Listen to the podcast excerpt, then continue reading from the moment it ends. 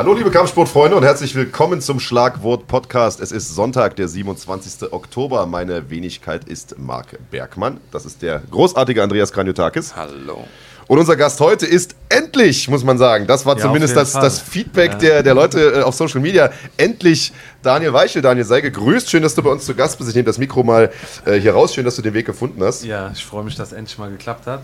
Und ich glaube, jetzt war ein sehr guter Zeitpunkt äh, und ich freue mich hier zu sein. Ich freue mich auch riesig und wir haben uns gerade off-air schon ein bisschen drüber unterhalten. Ich habe mir gerade äh, die Serie Skylines reingezogen, also diese Rapper-Gangster-Serie auf Netflix. Und da spielt der Max Koga ja mit, dein Teamkollege. Genau. Ne? Ja, Hat da eine kleine Rolle. auf jeden Fall. Haben sie dich auch gefragt? Äh, nee, ich hatte zu viel Haare. Sehr gut. Ja. ja, du hast auch nicht diesen Gangster-Swagger, ne? Also man merkt das dem Max noch an, so der, der du kriegst, äh, du kriegst Max aus dem Bahnhofsviertel, aber das Bahnhofsviertel nicht aus Max, ne? Das kann schon gut sein. Auf jeden Fall.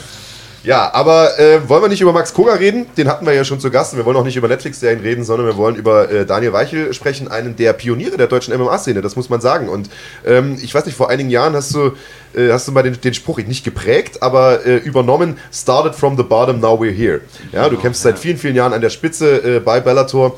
Und dieser Spruch ist vollkommen korrekt, denn du hast wirklich sehr, sehr weit unten angefangen zu einer Zeit, wir haben uns gerade schon drüber unterhalten, als es noch keine Manager gab, äh, keine, keine Streaming-Plattformen gab, die MMA übertragen haben. Es gab im Prinzip nicht mal wirkliche Gagen oder, oder, oder wirkliche Veranstaltungen, wo man Es gab noch keinen können. Bottom, wo man starten konnte. Es gab nicht mal einen Bottom. Also, wie gesagt, man hat eigentlich unter dem Bottom angefangen.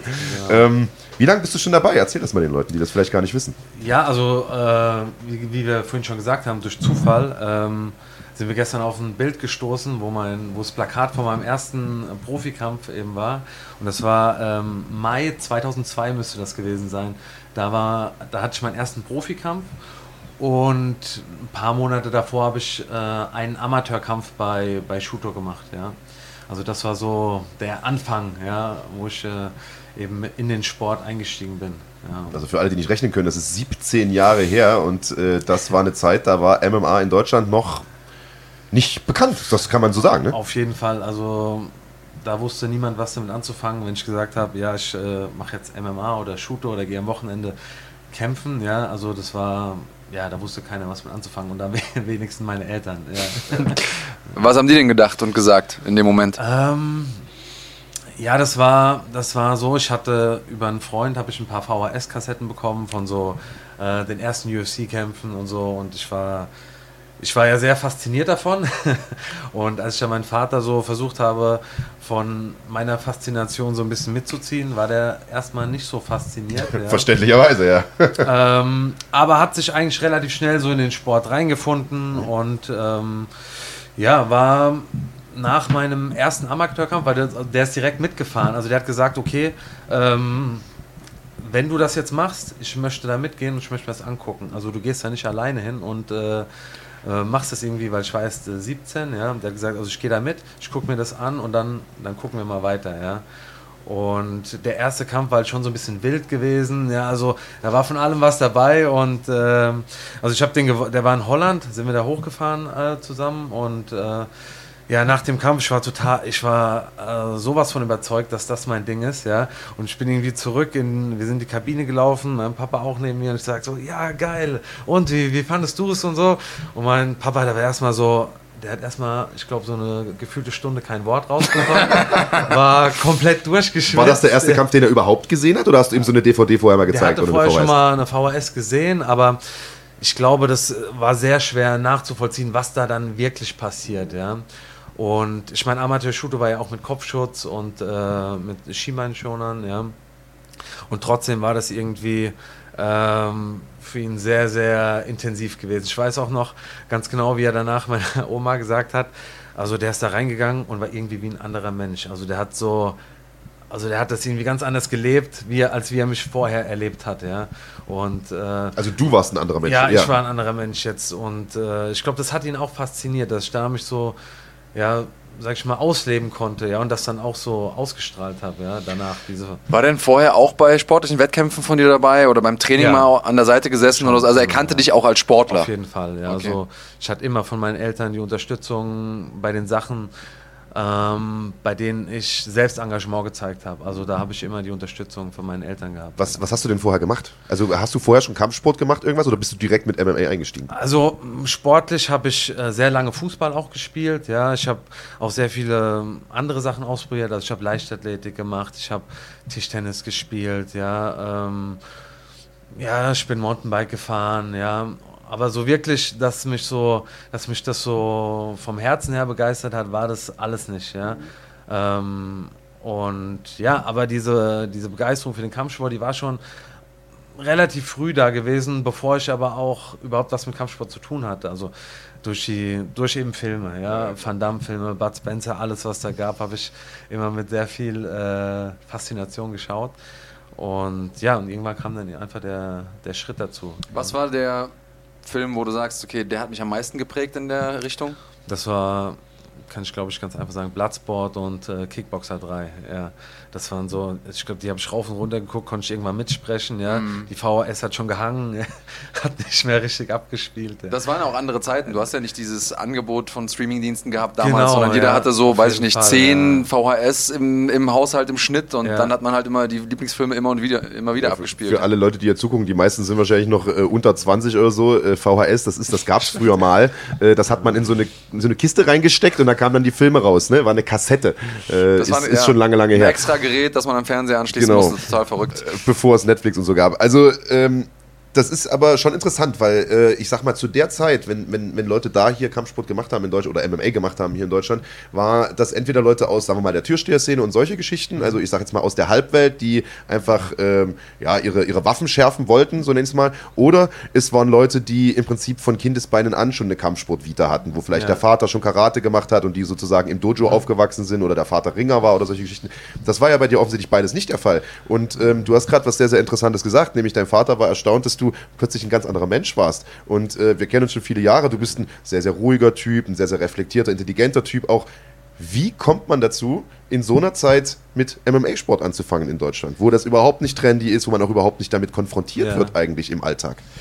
Naja, also ich habe ja vorher Jujutsu und Jiu-Jitsu gemacht und äh, war dadurch auch so ein bisschen in das äh, äh, nach Brasilien gezogen, so die Gracie-Familie habe ich mir angeschaut und äh, Hickson und Heus und habe die halt alle verfolgt und damit habe ich so diesen Step ins MMA gefunden. Schon bevor du Kontakt zur UFC hattest über die VHS? Oder, oder Genau, ja. Also ja, dadurch kam das dann im Prinzip, ja. Also dadurch, dass ich eben äh, im Jiu-Jitsu sehr tief war, äh, ist dann eben automatisch so gekommen, oh, okay, Hickson kämpft in Japan, ja. Also du bist MMA. über, über BJJ quasi Genau, zur UFC zur, gekommen. Zum, äh, ja, MMA gekommen, ja.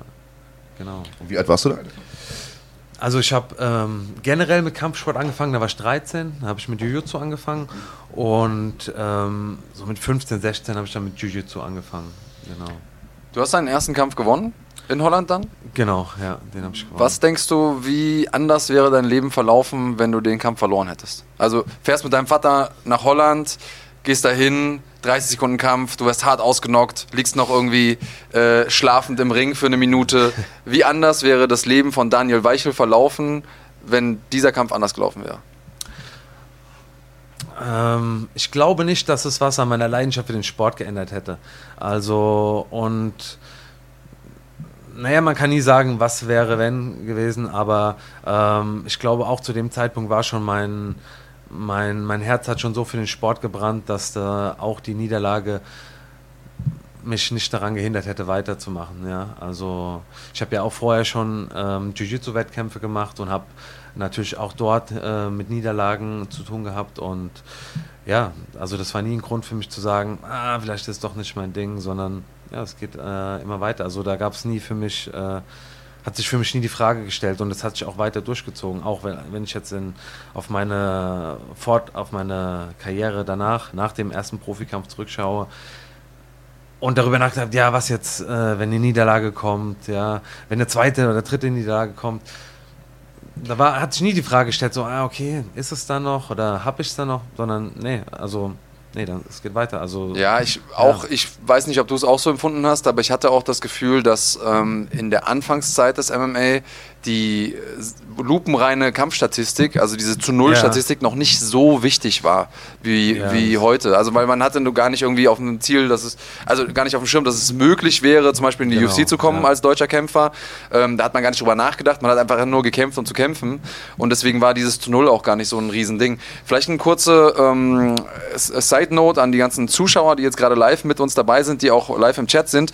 Natürlich lesen wir mit. Ich wollte gerade sagen, da beschwert sich jemand, wir lesen nicht mit. Das ist Max zentraler ist auch Part mit dabei. dieser Sendung. Wir lesen mit, aber wir wollen gerne erstmal das Gespräch so eine gewisse Dynamik aufbau, aufnehmen lassen. Und spätestens am Ende gucken wir nochmal, es gibt ein paar interessante Fun Facts, die auch äh, dein äh, Teamkollege und ähm, äh, ja. der Mann mit Haarproblematik eingeworfen hat, Max Koga. Äh, zum Man Beispiel, dass auch du, die, die Glatze vom MMA Spirit. also, äh, dass du zum Beispiel sechs Sprachen sprichst und so. Wir kommen dazu gleich noch. Also keine Angst, ihr könnt auch weiter schreiben und wir äh, lesen das, also die interessanten Sachen nachher vor und bündeln die auch noch. Ja. Ihr seid auf jeden Fall mit dabei, keine Angst. als Aufgussmeister gearbeitet. Also kannst du uns nachher alles noch erzählen. Also Max äh, packt ja die, die großen Geheimnisse aus. Das war ein harter Schlag für ihn mit den Haaren am Anfang, glaube ich.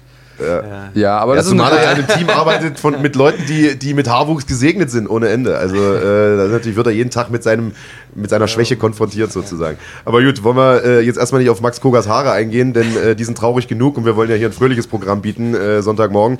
Ähm, wir waren stehen geblieben bei deiner sportlichen Entwicklung. Ich meine, heutzutage, das kann man sich immer alles gar nicht so vorstellen. Heutzutage bist du äh, im MMA Spirit eins der besten Gyms Deutschlands, wenn nicht das Beste. Und es gibt daneben auch noch viele andere äh, sehr, sehr starke Gyms in Deutschland. Das heißt, wenn man heute sagt, okay, ich möchte ähm, MMA-Profi werden, ich bin ambitionierter junger Sportler, dann hat man im Prinzip die freie Wahl, wo man hingeht, wo man sich entwickeln äh, kann. Damals gab es das so nicht. Das heißt, äh, es gab eigentlich überhaupt keine MMA-Gyms, wenn man so will, sondern man musste Eben, sich das ja. so ein bisschen zusammen äh. Erzähl mal so ein bisschen, wie, äh, wie das dann weiterging. Ähm, du hast dann Kontakt auch äh, bekommen zu Mario Stapel, ähm, der, was viele vielleicht heutzutage auch nicht mehr wissen, ebenfalls ein absoluter Pionier war äh, des deutschen MMA-Sports. Erzähl mal so ein bisschen, ab wann ähm, hast du gemerkt, okay, das mache ich vielleicht wirklich mal professionell und ab wann hat sich auch diese ganze Struktur darum herum ähm, professionalisiert? Ich glaube, der Gedanke, das professionell zu machen, der kam wirklich erst äh, einige Zeit später. Ja? Also, wie du sagst, am Anfang, da stand einfach dieser Gedanke, ich will kämpfen. Ja. Und ich glaube, dadurch ist auch oft so gekommen, ja, man hat einfach alles angenommen. Ja? Und da war relativ egal. Also man hat da nicht groß geguckt, okay, macht das jetzt Sinn für meine Karriere? Ja, oder man, hat, hat, man hatte einfach niemanden, der gesagt hat, ja, das ist vielleicht jetzt nicht so klug, diesen Kampf anzunehmen. Ja, da wurde einfach nicht so danach geschaut, ja, oder da wurde kein, da gab es niemanden, der darauf Wert gelegt hätte, ähm, sich anzuschauen, wo das mal irgendwie hinführen konnte, ja. Und vom Training her habe ich einfach bin ich überall hingefahren. Also ich bin zum Ringen bin ich äh, in Ringervereine gegangen, ja, zum Boxen bin ich nach, nach bis nach Frankfurt gefahren. Also von meinem Wohnort war das damals alles ein bisschen weiter entfernt, ja, Kampfsport technisch, ja. Und ich glaube so so haben das die meisten einfach früher machen müssen, ja. Die haben einfach geguckt, okay, wo kann ich mir die einzelnen ähm, Kampfsportarten rausziehen, wo kann ich äh, verschiedene Sachen lernen und sind dann einfach überall hingefahren. Nach Hanau bin ich gefahren, da war der, äh, der Franco, der Leonardis und der Nils haben damals auch schon zusammen trainiert, ja. Da habe ich da trainiert. Ähm, wie gesagt, so hat man dann so ein bisschen versucht, sich ein Netzwerk aufzubauen und ähm, überall so rauszuziehen, ja, und zu gucken, wo bekomme ich. Äh, Aber schon immer mit dem, mit dem übergeordneten Ziel zu sagen, ich will möglichst facettenreich trainieren, um mich auch wirklich Genau, spezifisch auf ja. MMA zu fokussieren. Du bist also nicht wie andere Leute, die gesagt haben, ah, ich bin jetzt der Jiu-Jitsu-Mann, der auch MMA macht, sondern du hast Ja. von vornherein gesagt, ich will aber MMA machen und auch darauf deinen Fokus ausgerichtet. Genau, also ja, nach, dem, nach den ersten Profikämpfen war das dann schon klar, dass ich äh, wettkampfmäßig äh, im MMA bleiben möchte. Auf jeden Mhm. Fall, ja. Wir, also ich muss mich auch an der Stelle vielleicht nochmal so ein bisschen entschuldigen. Ich habe das Gefühl, ich bin, du bist mir mit Sicherheit nicht sauer oder uns, aber ähm, dass du erst jetzt in Folge 31 bei uns bist, ist eigentlich eine Schande, denn äh, du bist mit Sicherheit einer der besten Kämpfer, den Deutschland jemals hervorgebracht hat. Du bist auch einer von den Leuten, die in dieser Anfangszeit noch mitgestartet sind und die heute noch, ja, sag ich mal, international auch die größte Relevanz besitzen. Und dennoch bist du in Anführungsstrichen erst jetzt bei uns. Wir kommen nachher noch drauf, dass es ja auch eigentlich vom Timing her ganz gut ist, weil du gerade auch was am klar. Start hast und so. Aber ich finde, insgesamt bist du zudem einer der Kämpfer, die am wenigsten Fanliebe abbekommen, gemessen an dem, was du für den Sport geleistet hast, was du auch ähm, ja, noch aktuell alles leistest, wie du deine Kämpfe gestaltest und, und auch die meisten davon gewinnst. Ähm, hast du für dich selber, erste, erster Teil der Frage, hast du für dich selber irgendwie eine Erklärung dafür, warum das so ist? Und ähm, hast du damit deinen Frieden oder ärgerst du dich da ab und zu mal drüber? Also ich ärgere mich da nicht darüber. Also ähm, ich bin sehr dankbar für die Fans und Freunde, die mich unterstützen. Also das ist was, was ich sehr, sehr zu schätzen weiß. Ähm, ich bin mir auch darüber bewusst, dass ich jetzt nicht der, äh, der Trash-Talker bin oder derjenige bin, der durch das Drumherum sehr viel Aufmerksamkeit eben äh, generiert. Ähm, trotzdem versuche ich... Äh, ich versuche mich auf die Dinge zu konzentrieren, äh, die ich kontrollieren kann, ja. Und das ist so für mich meine Leidenschaft für den Sport und das versuche ich auch zu tragen, ja. Und das versuche ich auch zu verkörpern. Und das ist halt, das ist was, wo ich mir treu bleibe. Ja?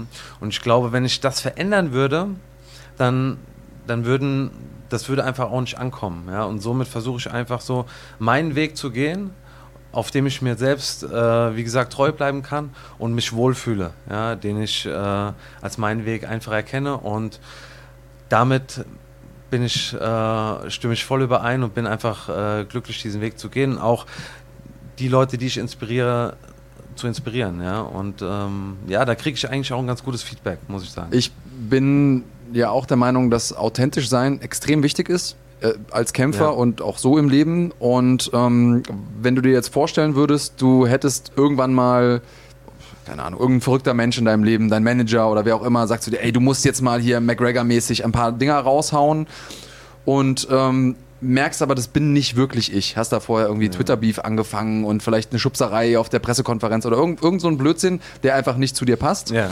Ähm, und du würdest dann so in den Kampf gehen. Denkst du, das würde deine Performance beeinträchtigen? Ob es jetzt meine Performance beeinträchtigen würde, weiß ich nicht, aber es würde mich, glaube ich, in meinem, in meinem Wesen so ein bisschen, vielleicht ein bisschen unruhiger machen, weil ich einfach nicht damit übereinstimme. Das, äh, und das kann sich natürlich auch auf den Kampf auswirken. Ja. Ich glaube auch, es ist unglaubwürdig einfach. Und die Leute, die dich kennen, ja. würden, die würdest du damit vielleicht sogar verprellen, weil wenn du jetzt auf einmal anfängst, den McGregor zu machen Eben, und Leuten ja. äh, irgendwie die Sprüche um die Ohren zu hauen, das bist du einfach nicht. Äh, und das merken die Leute natürlich auch sofort. Also, sie sind ja nicht blöde. Ähm, ich glaube auch, dass es zum einen natürlich damit zu tun hat, dass du eher der ruhigere Typ bist und eher durch Arbeit im, im, im Sport überzeugst und nicht durch äh, Arbeit am Mikrofon. Ich glaube, dass es aber auch damit zu tun hat, dass du den Großteil deiner Karriere nicht in Deutschland gekämpft hast, oder zumindest die letzten Jahre, ja. sondern im Ausland gekämpft hast durchweg in äh, sehr, sehr großen Organisationen, bei M1 und jetzt viele, viele Jahre bei Bellator, äh, dass aber diese Organisationen in Deutschland kaum stattgefunden haben. Also Bellator hat ja. man lange Zeit hier auf legalem Wege nicht schauen können, äh, bis vor zwei Jahren oder, oder eineinhalb Jahren nicht. Äh, M1 äh, war ebenso schwierig hier äh, auf legalem Wege zu sehen, sondern im Fokus stand, wenn überhaupt, nur die UFC. Genau. So, und ich glaube, dass das auch eine große Rolle mitspielt. Jetzt ist es so, dass du bei Bellator in einer der bestbesetzten Gewichtsklassen dort kämpfst. Das Federgewicht ist ja. eine der besten Gewichtsklassen bei Bellator seit seit Jahren konstant an der Spitze. Also sportlich muss man sagen, äh, glaube ich, kann dir da in Deutschland keiner das Wasser reichen. Ich würde sagen, du bist sportlich gesehen wirklich der beste deutsche Kämpfer. Wurmt es dich trotzdem ein bisschen, dass das, was er gerade angesprochen hat, dass einfach dieser, dieser Fokus der Öffentlichkeit zu wenig ist, weil es eben in Anführungsstrichen nicht die UFC ist, sondern nur Bellator? Ähm, jein, also ich muss sagen, ähm, als ich mit dem Turnier bei Bellator eingestiegen bin, mit meinen ersten Kämpfen, war das schon sehr ärgerlich, dass ich einfach viel Feedback bekommen habe, äh, ey, wo kann ich deinen Kampf schauen? Viele, also wirklich, ich habe massenhaft äh, Nachrichten über die sozialen, sozialen Medien bekommen, wo sie den Kampf verfolgen können und es einfach nicht so schwer möglich war, ja. Ähm, und dann bis, äh, ja, wie gesagt, bis vor ein paar Jahren. Und jetzt merke ich, okay, jetzt bekommt das einfach eine ganz andere, einen ganz, ganz anderen Effekt, dass die Leute das sehen können, ja, weil die einfach auch viel mehr mitbekommen. Auch äh, die sehen jetzt, okay, ah, die Vorbereitung passt zu diesem Kampf, ja. Also die sehen mich, wie ich mich auf meinen sozialen Medien einfach äußere oder gebe, ja, und sehen die Vorbereitung und sehen dann, okay, das ist das Ergebnis von dem, was Daniel da gemacht hat, ja. Und das ist dann, also das gibt mir ein viel besseres Feedback und ich bekomme einfach viel mehr Aufmerksamkeit über das, was ich mache. Und das ist jetzt sehr, sehr schön zu sehen. Und ich glaube, ähm, dass das sehr stark wachsen wird noch, äh, ja, mit dem kommenden Turnier. Also mit dem stattfindenden Turnier. Ja, lass uns doch noch mal ganz kurz über das Turnier sprechen, auch ja. über deine Erfahrung, die du bislang mit Bellator gesammelt hast. Ähm, für die Leute, die jetzt deine, die dich nicht kennen, weil du bislang in Deutschland einfach auf deutschen Events äh, in den letzten Jahren nicht stattgefunden hast, mhm. weil es bislang schwer war, ähm, Bellator zu sehen in Deutschland, wenn man jetzt nicht spezifisch danach gesucht hat. Erklär mal ganz kurz, wie bist du eingestiegen bei Bellator? Was waren so deine Erfolge da? Mach mal ganz kurz einen Abriss okay. von deiner Karriere. Ja. Also ich bin ja mit dem Bellator, mit dem letzten Federgewichtsturnier bei Bellator eingestiegen. Ähm, und habe das, das war äh, ein Format, in dem man eben drei Kämpfe in drei Monaten hatte. Ja, ist dann und mit dem Sieg des Turniers hat man eben 100.000 Dollar gewonnen, es war ein 100.000 Dollar Turnier und hat einen direkten Titelkampf ähm, bekommen. Es war dann so, dass ich alle drei Kämpfe äh, gewinnen konnte. Tsching, äh, Ja, das Turnier im Prinzip eingesagt habe dass es dann aber relativ schwierig war, den Titelkampf direkt anzusetzen. Ich weiß gar nicht, was war damals war, Verletzungen oder so, hat sich das ewige vom Champion hat sich dann relativ lange gezogen, ja. Und ich danach äh, gegen Pat Curran, dem ehemaligen Champion, vor dem Titelkampf kämpfen sollte. Das habe ich schon auch gemacht, habe gegen den ehemaligen Champion Pat Curran gewinnen können, ja, und hatte somit vier Siege in Folge bei Bellator und stand dann vor dem ersten Titelkampf äh, gegen Patricio Pitbull in Bellator. Hab den ähm, ja, war auch so ein bisschen dann äh, ein Highlight und ähm, ja auch ein sehr schwerer Tag, sage ich mal, in meiner äh, Karriere. Was heißt schwerer Tag? Ich habe dann hab viel daraus mitgenommen. Also ich habe sehr, sehr gut in den Kampf reingefunden, habe eine sehr, sehr gute erste Runde gehabt, konnte ihn gegen Ende sehr stark, äh, sehr hart treffen mit einer rechten, habe mit dem Knie in der Kombination nachgesetzt und war eigentlich dran, den Kampf zu beenden bin zu stürmig in die zweite Runde gegangen und habe äh, den Preis bezahlt, dass, äh, dass ich dann Anfang der zweiten Runde äh, ausgenockt wurde. Äh, bin ja. vollkommen bei dir. Also nochmal für alle, die damals noch nicht dabei waren, das war fünf Jahre her, 2014 war das. Damals wurden Titelkämpfe bei Bellator tatsächlich über Turniere vergeben, nicht wie ja. in der UFC, sondern da hat nicht der Matchmaker entschieden, wer den Titelkampf bekommt, sondern es wurde sich in einem Turnier erkämpft. Äh, mittlerweile macht man das ein bisschen anders. Äh, du hast, wie gesagt, dir diese Titelchance erarbeitet und trafst auf Patricio Pitbull Freire, der immer noch Champion ist immer übrigens. Champion. Äh, also fünf Jahre lang äh, diesen Titel mit Unterbrechung äh, gehalten hat und hast wirklich eine Bomben erste Runde hingelegt. Also lagst da vorn auch, ja. warst also im Prinzip der Titel schon zum Greifen nah und bist dann ein bisschen ja, übermütig in die zweite gegangen und äh, bist K.O. gegangen. Aber hast dir einen zweiten Titelkampf erarbeitet. Genau, ich habe vier weitere Kämpfe äh, bei Bellator gewonnen, gegen auch Top-Leute in der Gewichtsklasse. Ja. Und habe mir einen zweiten Titelkampf äh, erkämpft. Der hat damals in Rom dann stattgefunden, ja, vor, vorletztes Jahr. Ähm, oder war das letztes Jahr? Nee, letztes vor, Jahr. Letztes Jahr, genau. Ja. ja. Äh, in Rom und habe den, der ging über fünf Runden und durch eine Split Decision im Prinzip verloren. Also so knapp, ja. wie man nur verlieren kann. So knapp, wie man nur verlieren kann. Was ärgert dich denn äh, rückblickend mehr? Der K.O. oder diese Split Decision? Mm. Also Titelkampf wieder gegen Patricio Pitbull Freire, gegen denselben Gegner, genau, das muss man nochmal dazu genau. sagen. Ja.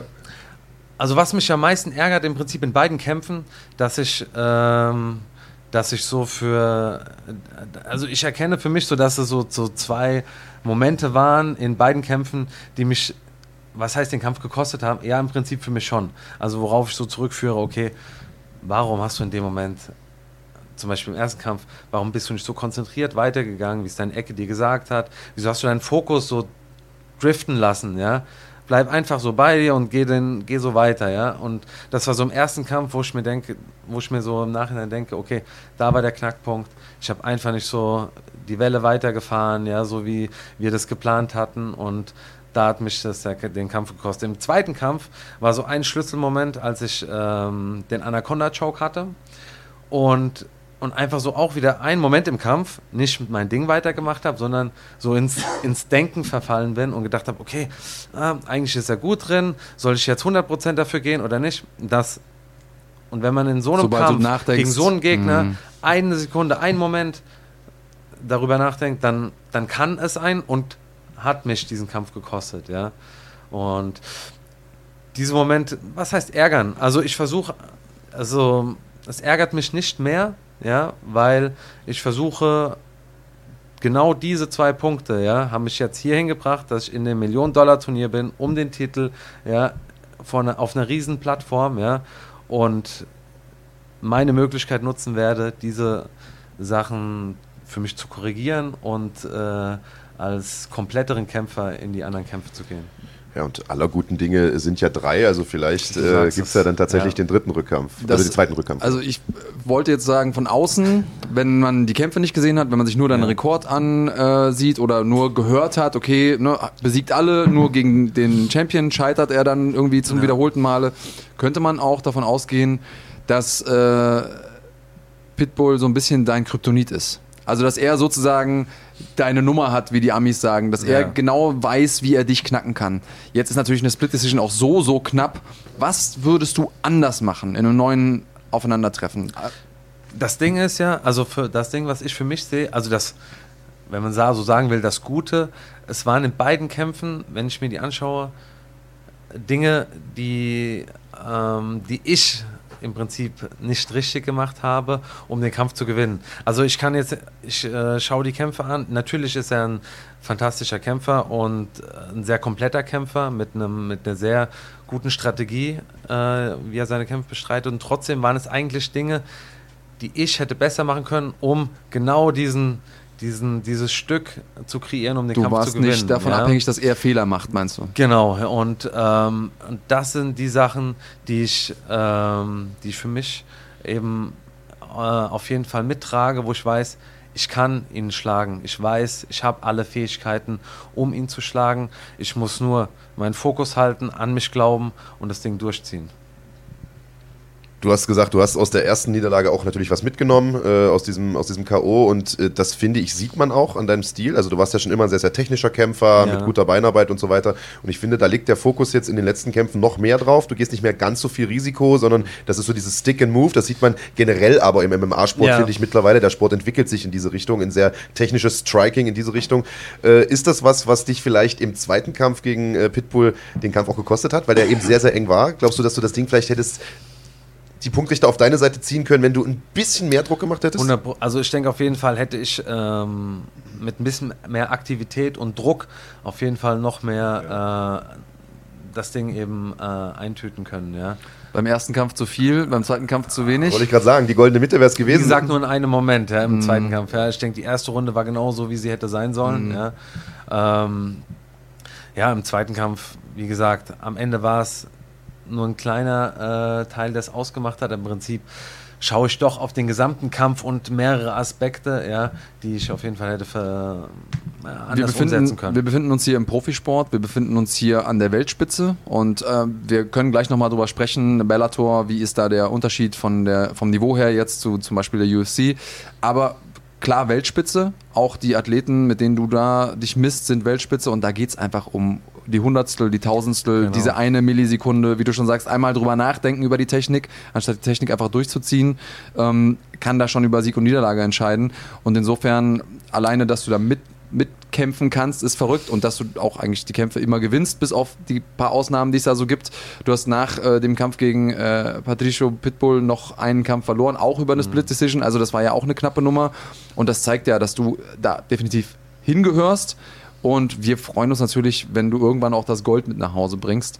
Ähm, lass uns da direkt mal einhaken, weil äh, wir jetzt auch gerade mit Ben Askren jemanden Ja. haben, der aus außerhalb der UFC ja alles besiegt hat, im wahrsten Sinne des Wortes. Der kam ja ungeschlagen in die UFC, hat dann da auch direkt die großen Fische vorgesetzt bekommen und hat da so ein bisschen hart dran zu knabbern. Und jetzt gibt es natürlich viele Leute, die sozusagen diese alte Geschichte nochmal bestätigt sehen. Außerhalb der UFC ist ein Niveau und innerhalb der UFC ist ein anderes Niveau. Wie siehst du das? Siehst du dich da auch so, dass du sagst, okay, ja, wenn ich jetzt was bei Bellator erreiche, ich frage jetzt extra ein bisschen ähm, Ja. provokant, wenn ich was bei Bellator erreiche, ist das zwar schön und gut, aber es lässt sich einfach nicht ähm, prognostizieren, dass ich das in der UFC auch schaffen würde, dann ähnlich. Das glaube ich nicht. Also ich glaube, vor allem die Federgewichtsdivision bei Bellator ist so stark und so gut besetzt, dass sie sich hundertprozentig mit der äh, Division der, äh, der UFC messen kann. Was heißt messen kann? Ist, das Niveau ist einfach auf gleichem Level. Also ich glaube einfach, dass es äh, ähm, ja hundertprozentig genauso Weltklasse-Kämpfer, also es gibt genauso Weltklasse-Kämpfer bei Bellator in der Federgewichtsdivision, wie es die bei der UFC gibt.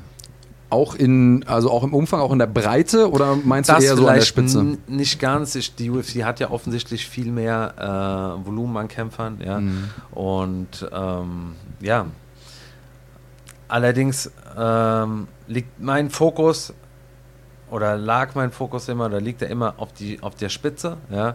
Und das ist dort, wo ich mich eben auch bei Bellator bewege und immer bewegen möchte. Das, also damit Ja. tust du dir auch äh, offensichtlich gut und das, du beweist ja auch, dass du da hingehörst. Gab es zu irgendeiner Zeit in deiner Karriere mal ein Angebot von der UFC? Ähm, nee. Also es, es waren bestimmt äh, sind Verhandlungen im Gange, aber ähm, ja, es hat sich jetzt nicht so ergeben. Ja. Würdest du, wenn du eine Zeitmaschine hättest und nochmal zurückfliegen könntest in der Zeit und dem jungen Daniel was sagen könntest, würdest du zurückfliegen und sagen, hör mal zu, mach lieber noch zwei, drei Kämpfe, bevor du bei Bellator unterschreibst und hoff drauf, dass die UFC anklopft? Oder würdest du alles genauso machen?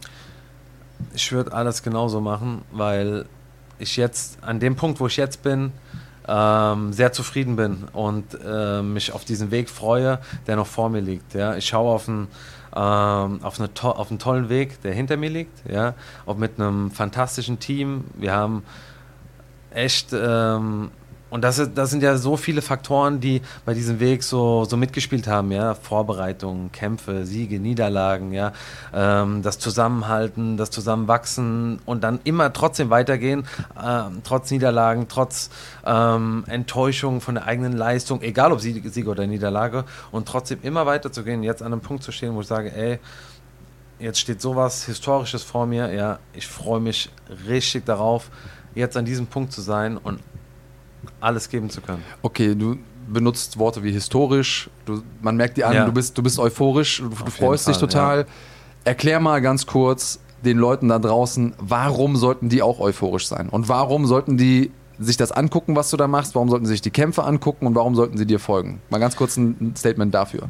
Ja, ich bin jetzt in dem 16, also es war ein 16-Mann-Federturnier, jetzt bin ich im äh, Viertelfinale sozusagen.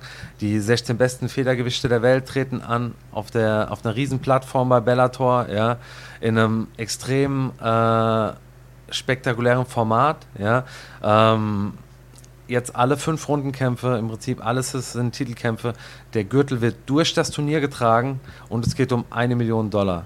Ja, und ähm, es geht darum, im Prinzip, dass ich mich als Kämpfer selbst verwirkliche und in dem Sport für Deutschland Geschichte schreibe. Was ist wichtiger, der Titel oder das Geld? Ähm, es, es, es spielt zusammen. Es ist, ähm, ich versuche, es ist beides eine Motivation und ähm, es spielt einfach alles zusammen, ja. Vor allem aber auch sich selbst zu verwirklichen, ja. Und ich finde es ich find's immer wieder, wenn ich so zurückschaue und auch jetzt in die Zukunft schaue, ähm, dass ich an einem Punkt stehe, wo ich echt sagen kann, ey, mit, diesem, mit diesen Schritten, die ich jetzt gehe, kann ich echt so mir meine Zukunft absichern, die Zukunft meiner Familie absichern, mit einer Sache, die ich liebe, ja, mit einem Umfeld, das ich liebe, ja, und mit einem mit äh, einem Team zusammen erreichen, das wie eine Familie ist, das einfach, also das, das trägt mich einfach auch ein Stück weit, ja. Ja, und du kannst dir gleichzeitig auch sportlich ein Denkmal bauen, wenn du das Ding 100%, gewinnst. Das muss man ja. ja. auch noch dazu sagen. Und äh, ich bin im Übrigen, um das vielleicht nochmal aufzugreifen, äh, vollkommen deiner Meinung. Also ich glaube schon, dass Bellator in vielen Gewichtsklassen schon die zweite Geige zur UFC ist. Also gerade wenn wir haben uns über das Schwergewichts, äh, über die Schwergewichtsklasse gerade unterhalten im Recap und so weiter. Aber Insbesondere das Federgewicht ist eine Gewichtsklasse, wo Bellator definitiv auf einer Augenhöhe ist mit, mit der UFC und wo die Top 3, Top 4, Top 5, also definitiv, da gibt es keinen Unterschied, was, Ja, was die sportliche ja, Klasse angeht. Da bin ich 100%. äh, hundertprozentig bei dir. Jetzt bist du in diesem Turnier drin.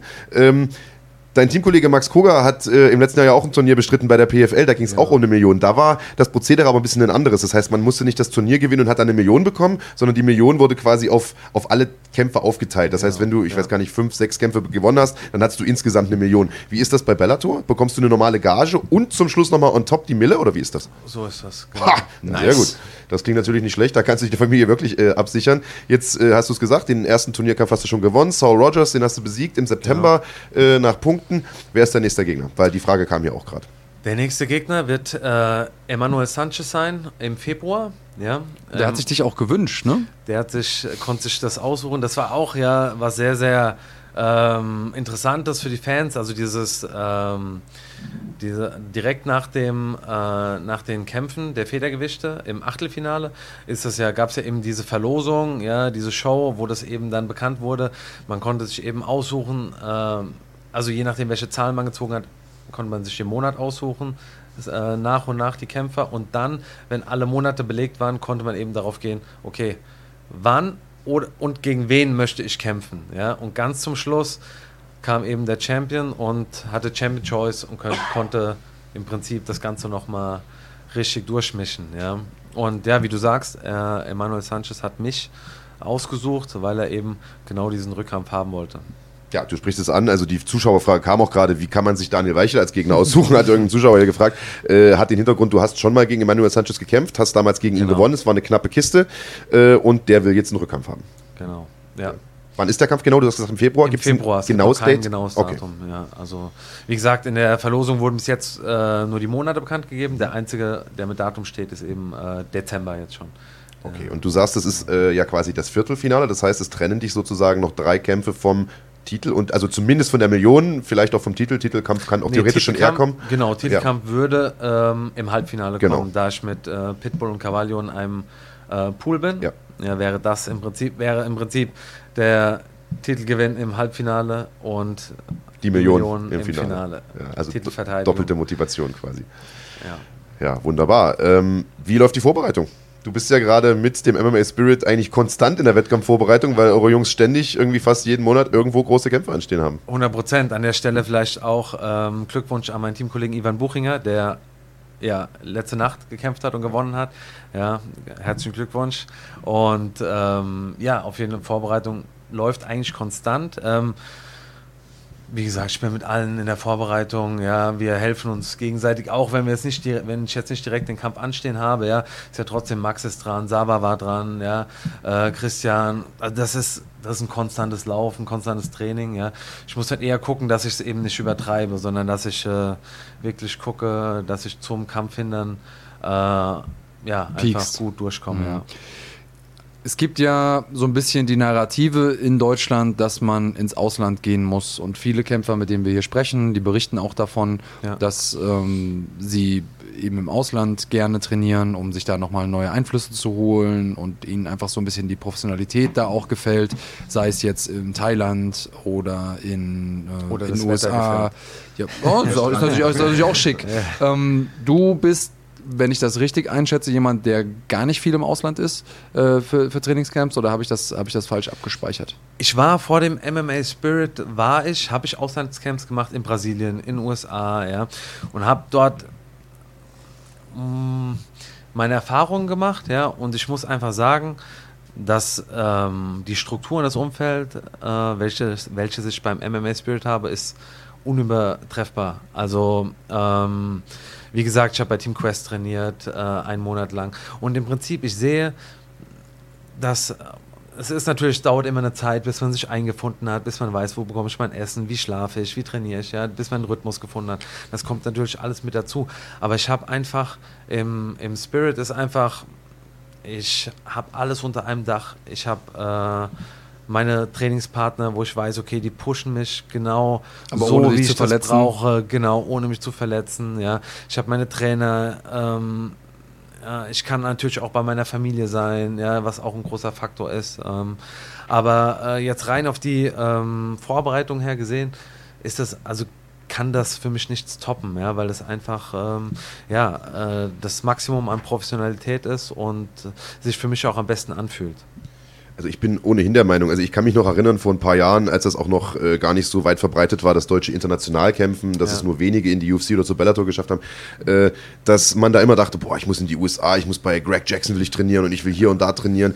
Aber ich sag mal, mittlerweile habe ich viele dieser großen Gyms auch mal von innen gesehen und gesehen, wie die dort arbeiten. Ich war im Kings MMA, ich habe mir mal das 10th Planet angeguckt, ich war im UFC Performance Institute. Die machen eigentlich auch nichts anderes als hier. Du hast dort einfach ein höheres Niveau an Trainingspartnern. Ich meine, ihr könnt das mit Sicherheit besser beurteilen. Ihr wart ja in vielen, vielen großen Gyms schon. Aber äh, ich glaube, wenn man jetzt mal davon absieht, dass äh, halt, keine Ahnung, bei Greg Jackson viele Champions oder, oder Contender trainieren, die, die Methoden sind eigentlich keine großartig anderen, als, als ihr sie vielleicht habt. Und ihr seid ja nun auch ein Gym, wo äh, ein Champion neben dem anderen trainiert. Ja, auf jeden Fall macht viel, das ähm, machen die Trainingspartner viel aus. Ja. Und ähm, ja gut, da haben wir im, im Spirit einfach wirklich ein großes Feld von Top-Leuten und ja, es ist einfach sehr gut ähm, zusammengewürfelt, äh, sage ich mal. Ja? Also ähm, wir trainieren einfach sehr gut miteinander. Ja? Wie du schon Verletzungen angesprochen. Ich glaube, wenn man jetzt als ähm, als Auswärtiger nach AKA kommt oder in irgendein Gym, wo einen keiner kennt, wo keiner Bezug hat, es interessiert halt auch keinen, ob du dich verletzt. Ja? Also muss sich erstmal seine Sporen auch verdienen. Man muss ne? sich erstmal einfinden, man muss die Sporen verdienen und es ist ähm, einfach so eine Sache und ich weiß halt bei uns im Spirit, wir kämpfen halt auch füreinander, ja. Also ich bin, wenn Max im Käfig ist oder egal wer es ist, ja, äh, da bin ich da mit, mit Herzblut dabei und das ist äh, für mich ähnlich, als würde ich selbst kämpfen, ja, und, und fiebern einfach mit. Und genauso ist es in der Vorbereitung, ja. Also, wenn die Jungs Vorbereitung haben und jemand brauchen, dann kommen, dann bin ich da, ja. Und genauso ist es umge umgekehrt, ja. Und das finde ich eben ist ein sehr, sehr großer Teil, der das, äh, der das Ganze ausmacht, beziehungsweise auch den Erfolg ausmacht, ja. Dass du dich einfach verlassen kannst auf dein Umfeld, ja, und dass sie dann eben auch da sind, wenn du sie brauchst. Was passiert, wenn Daniel Weichel irgendwann nicht mehr kämpft? Was ist der Plan? Hast du einen Plan oder ist es für dich, äh, passiert das gar nicht im Kopf? Ich habe keinen konkreten Plan, muss ich sagen. Also ich äh, weiß, dass ich mit Sicherheit in dem äh, Kampfsportbereich bleiben werde. Ich habe ein paar ähm, Ideen, sage ich mal, äh, die ich gerne umsetzen möchte. Ich würde gerne soziale Projekte gerne mehr unterstützen oder gerne mit Jiu-Jitsu viel machen, vielleicht mit Jugendlichen, mit Kindern, ja. Ich möchte viel reisen, ja, vielleicht auch Auslandscamps machen oder so. Aber definitiv irgendwas, was im, im Rahmen des Sports bleibt. Also ich glaube, da wird man mich nur sehr, sehr schwer rausbekommen. Der klassische Weg ist ja quasi, dass man sein eigenes Gym aufmacht irgendwo das ist was, was ich mir jetzt bei euch allen, die so stark verwurzelt sind mit dem mhm. MMA Spirit, nicht vorstellen kann, dass ihr jetzt irgendwie, also du wohnst ja auch da in der genau, Nähe, ja. ähm, dass du sagst, okay, ich mache jetzt äh, fünf Kilometer vom Spirit mein eigenes Gym auf. Das kann ich mir da nicht vorstellen. Und da muss man natürlich auch ein bisschen kreativer sein mit seiner Art und Weise, ja. wenn man im Sport bleiben möchte. Ähm, deswegen ist die Frage für mich jetzt besonders interessant. Äh, Max hat eben schon mal angesprochen, du warst mal Aufgussmeister. Äh, ist das A wahr und B, ist das nochmal eine Option? Naja, also ich habe alles gemacht, um, äh, um Profisportler zu sein, ja, und das hat auf jeden Fall, äh, war auf jeden Fall eine der Tätigkeiten, die mir das äh, mit ermöglicht hat, sage ich mal. Also es war, es hat für mich, als ich noch in der Schule war, hat sich immer schon diese Frage gestellt, okay, wie schaffe ich das, ja, ähm, dieses, diesen Sport zum Mittelpunkt meines Lebens zu machen, ja, und besonders, weil jetzt am Anfang äh, mit den Kämpfen einfach kein Geld zu verdienen war, war okay, ich suche mir irgendwas, ja. Und ich habe einfach alle, also ich habe versucht, Jobs zu machen, die das einfach ermöglicht haben, ja. Und somit ist dann, war ich auch Aufgussmeister, ja. Ich habe äh, einen Bus für ein Kinderheim gefahren, ja. Ich habe an ähm, in der Schule gearbeitet mit verhaltensauffälligen Jugendlichen, ja, und da habe ich angefangen, mein eigenes Gym damals eben aufzubauen und somit so eine Base zu haben, um den Sport herum zu kreieren für mich, ja, um dann sagen zu können, okay, hier ist so das langt jetzt, um finanziell äh, äh, überleben zu können und eben kämpfen zu können, trainieren zu können, das machen zu können, was ich gerne mache. Ja. Was hast du noch so gemacht? Also Bus gefahren, hast du gesagt? äh, ja, ich glaube, eine der, der coolsten Sachen, sage ich mal, war äh, das Arbeiten mit Jugendlichen. Ja. Wir, ich habe einen sehr, sehr guten Freund, der hat äh, die Schulsozialarbeit geleitet an äh, zwei, drei Schulen im Odenwald, hat auch ein Kinderheim gehabt und ähm, der hat dann damals, hat einfach mal gesagt, ey, könntest du dir vorstellen, vielleicht mal einen Jungen zu betreuen? Ich habe da einen, der ist ähm, in jeder Pause hat der irgendwie Probleme, ja, und ich könnte mir gut vorstellen, dass du das äh, irgendwie gut hinbekommst mit dem, du hast einen guten Draht zu Kindern. Und dann hat das einfach so angefangen, dass ich den in der Pause betreut habe, es keine Schlägereien mehr mit ihm gab und darauf wurde dann auch so ein bisschen so ein Sportprogramm haben wir aufgebaut und ähm, haben dann mehrere Jugendliche an den Schulen betreut und ja, das war so die coolste Sache im Prinzip, die ich gemacht habe, bis es dann im Prinzip zum äh, MMA Spirit kam. Was ja. war die uncoolste Sache? Mmh ich glaube, das Busfahren war jetzt nicht so das spektakulärste. ja. Aber Aufgussmeister stelle ich mir gar nicht so schlecht vor, ehrlich Ach, gesagt. Also Sauna ist immer was Schönes. ja, eben. Ja. Gerade wenn man dann die jungen Mädels hat, die da vielleicht mal in der Sauna sitzen, ist ja nicht verkehrt. Ähm, hast du denn, was soziale Arbeit angeht, irgendwas in der Richtung gelernt oder studiert? Also ist das was, was nee. auch beruflich so deine... Nee, das also in der Hinsicht habe ich nichts gemacht. Ich habe mein Anfang war, dass ich ihm Kindertraining gegeben habe. Das war so mein Einstieg äh, mit Kindern und Jugendlichen, ja. Ja, ich glaube generell, Ja. dass man, wie du schon sagst, man braucht diesen Draht. Also da kannst du so lange studieren, wie Genau, du willst. Wenn du ja. den Draht nicht hast, dann wird's nichts. Aber äh, hätte ja sein können, dass du dich von Anfang an in diese Richtung entwickelt hast. Was genau hast du denn äh, gelernt oder gemacht? Hast du irgendwo überhaupt was gelernt oder gemacht? Oder bist du direkt in den Profisport reingesprungen sozusagen? So, so fast. Also ich habe meine Realschule gemacht, dann habe ich ähm, im Prinzip eine schulische Ausbildung zum Fremdsprachenkorrespondenten gemacht mit, äh, da gab es du tatsächlich sechs Sprachen, wie der Max Koga hier geschrieben ja, hat? fast. Was ja. sprichst du denn alles? Das ist ja Also, Wahnsinn. Da, also das, äh, ich habe ein bisschen Spanisch gelernt in der Schule, ja, natürlich äh, Englisch und Schon mal drei. durch das, ähm, durch das Reisen nach Brasilien auch ein bisschen Portugiesisch. Also, aber sprechen würde ich jetzt äh, als Übertreibung ansehen. Du über, ja. könntest überleben dort, Auf sagen wir. jeden Fall, ja.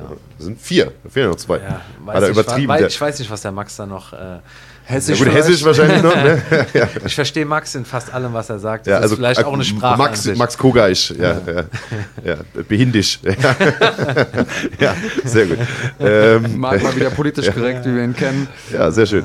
Äh, Fremdsprachenkorrespondent. Ja, Ja. aber gut, aber das möchtest du später nicht. nicht Also mir war schon in der Schule eigentlich klar, dass das nichts ist, was ich, äh, was ich irgendwie dann darüber hinaus machen werde. Ja, also das, was mich an dieser Fremdsprachenkorrespondenz gereizt hat, war einfach, dass man die Fachhochschulreife damit äh, im Prinzip bekommt mit äh, Zusatzstunden. Und das war dann einfach so, ja, das war so, meine Eltern, ja, das ist ja gut für dich, mach das. Also was Handfestes. das ja, ja, ja. Ja, danach habe ich ähm, äh, meinen Zivildienst gemacht, ja, und hatte dann auch schon ähm, zu der Zeit mehr Profikämpfe. Ich habe dann das erste Mal in Japan gekämpft äh, zu meiner Zivildienstzeit, habe immer weiter trainiert und habe da auch angefangen, Training zu geben, ja, und so hat sich das dann einfach weiterentwickelt, ja. Es ist total interessant, dass du sagst, ähm, du, du arbeitest da mit Kids und hast da diesen Jungen, der irgendwie in jeder Pause in Schlägereien verwickelt war, äh, den hast du da so ein bisschen rausgeholt, indem du ein Sportprogramm mit ihm aufgebaut hast. Und äh, ein Kollege von mir macht ähnliche Sachen mit Boxen, allerdings nicht mit MMA, der äh, sehr, sehr gute Erfolge damit äh, erzielt. Und es ist immer wieder erstaunlich, wie man aggressive Kids die Aggression nimmt, indem man mit ihnen einen Kampfsport ausübt. Das ist ja was, was Leute, die keine Ahnung von Kampfsport haben, nie verstehen. Die denken immer, okay, wenn du jetzt einen aggressiven Jungen nimmst und bringst ihm auch noch bei, wie er kickt und schlägt, dann wird er noch gefährlicher. Aber in Realität ist ja häufig das komplette Gegenteil der Fall. Wie erklärst du dir das? Und ähm, also ich würde mir zum Beispiel wünschen, dass die Regierung da viel mehr Geld in solche Projekte rein äh, als äh, in irgendwelche anderen äh, sinnlosen Maßnahmen. Ja, auf jeden Fall. Ähm, ich habe jetzt weniger mit, ähm, mit dem Striking äh, mit den Kids gemacht. Ich habe sehr viel mit Jiu-Jitsu gemacht. Ähm, einfach weil das ähm, so das, das Fühlen des anderen sehr viel äh, äh, damit zu tun hat und ähm, einfach ein Gefühl für den für sich selbst und einen anderen Menschen zu bekommen. Oft ist es ja so, dass die Kids dann zwar wissen, was sie machen wollen, aber nicht wissen, wie sich der andere dabei fühlt, ja. Und im Jiu-Jitsu hast du halt oft oder sehr, sehr häufig kommst du, bist du im Kontakt mit dem anderen musst einfach verstehen, wie sich das jetzt für den anfühlt und ab wann es für ihn jetzt unangenehm wird, ja. Und gerade bei so Sachen wie Hebeln und Würgern kann man einfach, ist das einfach, erfordert das eine sehr hohe Aufmerksamkeit und ein hohes Bewusstsein, ja. Und das holt die einfach ein Stück weit sehr runter, diese körperliche Auslastung, aber auch so, dann so das Bewusstsein darauf zu legen, okay, der hat mich jetzt in einem Bürger, jetzt muss ich ihm vertrauen, ja, und danach muss er mir vertrauen. Und, und so hat sich das einfach super aufgebaut, finde ich. Und äh, die Kids haben eigentlich immer eine super, ein super Feedback gegeben und haben das wirklich in den meisten Fällen extrem gut umgesetzt, ja. Also, Ich glaube, es ist auch für einen Menschen generell eine sehr heilsame Sache, auch mal unten zu liegen. Und viele der Ja. Kids kennen das quasi nur, wenn sie diejenigen sind, die die Aggressoren sind. Aber es schult schon die Empathie stark, wenn man auch mal merkt, dass es gar nicht so cool ist, wenn man unten liegt und wenn dann, dass man sehr froh ist, wenn der, der oben liegt, so ein bisschen Mitleid mit einem hat. Und äh, ich glaube, das hilft auch sehr stark. Ja, auf jeden Fall. Also das kommt irgendwie alles so zurück auf das so, okay, ich muss wissen, was ich möchte, wie ich mich fühle und dann das aber auch zu übertragen, wenn, der, wenn ich diese Übung bei dem anderen mache. Genau,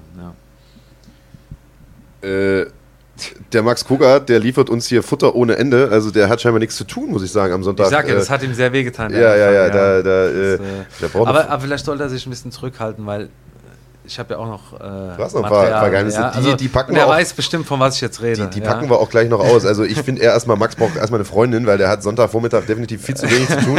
äh, aber er spricht hier eine Sache an, die ich tatsächlich auch noch auf dem Zettel zu stehen hatte. Denn ähm, jeder kennt oder die meisten MMA-Fans kennen wahrscheinlich The Ultimate Fighter, die große, äh, sagen wir mal, Casting-Show, Turniermodus. Äh, dieses Format hat der UFC ja zu großem Erfolg verholfen. Das Ganze wurde vor ein paar Jahren auch versucht, in Deutschland äh, aufzuziehen, Ja. den Erfolg zu replizieren. Hat leider nicht ganz so geklappt, war aus meiner Sicht einfach ein paar Jahre zu früh wahrscheinlich Ja. dran. Das Ganze hieß äh, Martial Arts Extreme, lief damals auf DSF, heute äh, heißt der Sender Sport 1, äh, wurde von Mola Adebisi damals äh, moderiert. Schöne Grüße. Äh, schö- schöne Ja. Grüße äh, an den. Und auch da warst du äh, dabei und auch nicht unerfolgreich, ganz im Gegenteil, äh, standest im Finale, das, wenn ich mich recht entsinne, gar nicht übertragen wurde, oder? Also die Sendung wurde, glaube ich, vorher sogar schon Vorher abgesetzt. gecuttet, ne? ja. Mhm. Wobei es das Finale ja dann doch gegeben hat, eben bei Shuto äh, Switzerland, ja.